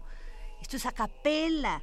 A ver, Guillaume de Machaut fue músico, pero también poeta francés. Y él estuvo es perteneciente a la orden. Se escribe Reims, como la catedral y tal, y los franceses le dicen Reims, ¿no? Entonces esta catedral de Reims era como muy importante porque ahí se coronaron los principales reyes y, la, la, nobleza francesa, ¿no? Entonces, bueno, él fue secretario y consejero del rey de Bohemia, Juan de Luxemburgo, pero este fue asesinado y después pasó entonces al servicio de Bon de Luxemburgo y de Carlos de Navarra y finalmente al servicio del futuro rey de Francia, Carlos V. Fue canónico de la Catedral de Reims y protegido de las diversas familias a las que prestó su servicio. Él tuvo una gran actividad artística porque se dividió entre la composición musical y también la lírica, llegando a escribir más de 80 mil versos. Y aunque su producción poética no, no, este, pues no alcanza la importancia quizás de algunos de sus cotáneos, tiene el mérito de haber contribuido a la renovación de la lírica en la lengua francesa, consolidó la forma que definió algunas de las composiciones musicales como el lai, el virelei, la balada, el rondó, el canto real. Pero además de que era un grandísimo poeta, es el primer músico que se conoce que tiene autoría de una misa polifónica. Eh, digamos, todo antes de él, porque estamos en plena Edad Media, en el siglo XIV, 1300 y tantos. Él nació hacia 1300 y murió en 1377 ahí, en Reims. Bueno, pues estamos escuchando el credo, escucharemos un poquito antes de irnos con un quinteto de Franz Tanzi, a quien también recordaremos. Muy bien.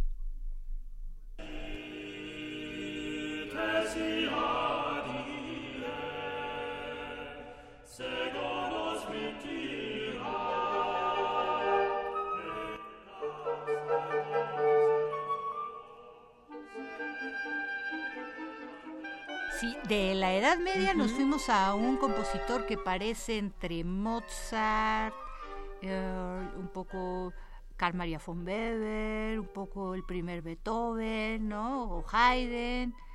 Danzi vivió en un momento muy significativo, fue violonchelista, compositor y director de orquesta alemán Y trabajó en Mannheim, Múnich, Stuttgart y Karlsruhe, donde murió y hoy lo recordamos precisamente por ser la fecha de su fallecimiento Karlsruhe, un lugar muy pequeño en Alemania. Sí, pero muy interesante ese lugar. Cerca de la Selva Negra. Sí, a mí me encanta ese lugar porque, por ejemplo, tiene este legado de música, de tradición y todo, y por otro lado también todo lo que es la música contemporánea tiene mucha importancia.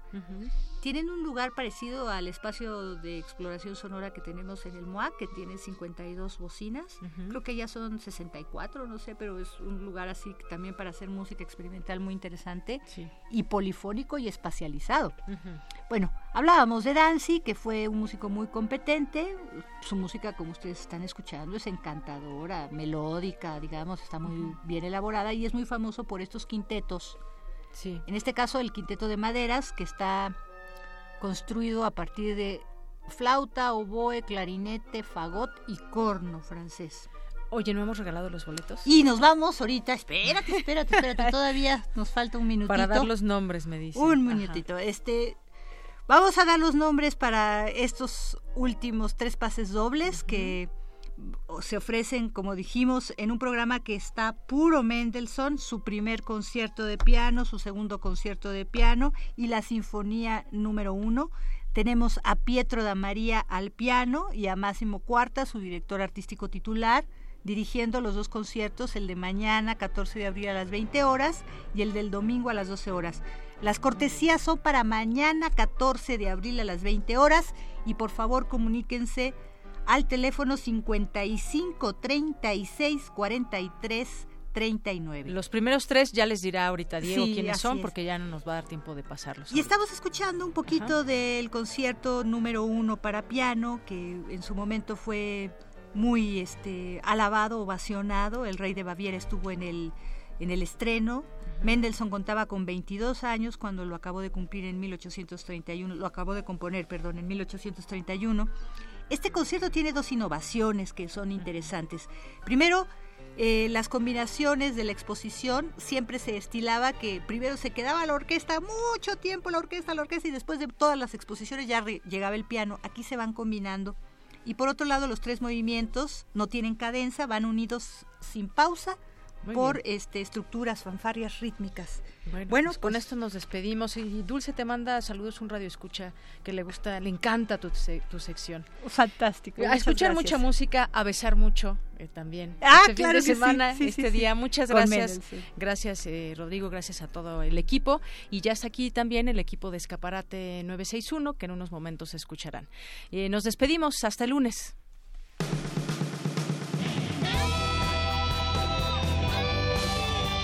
Prisma RU. Relatamos al mundo.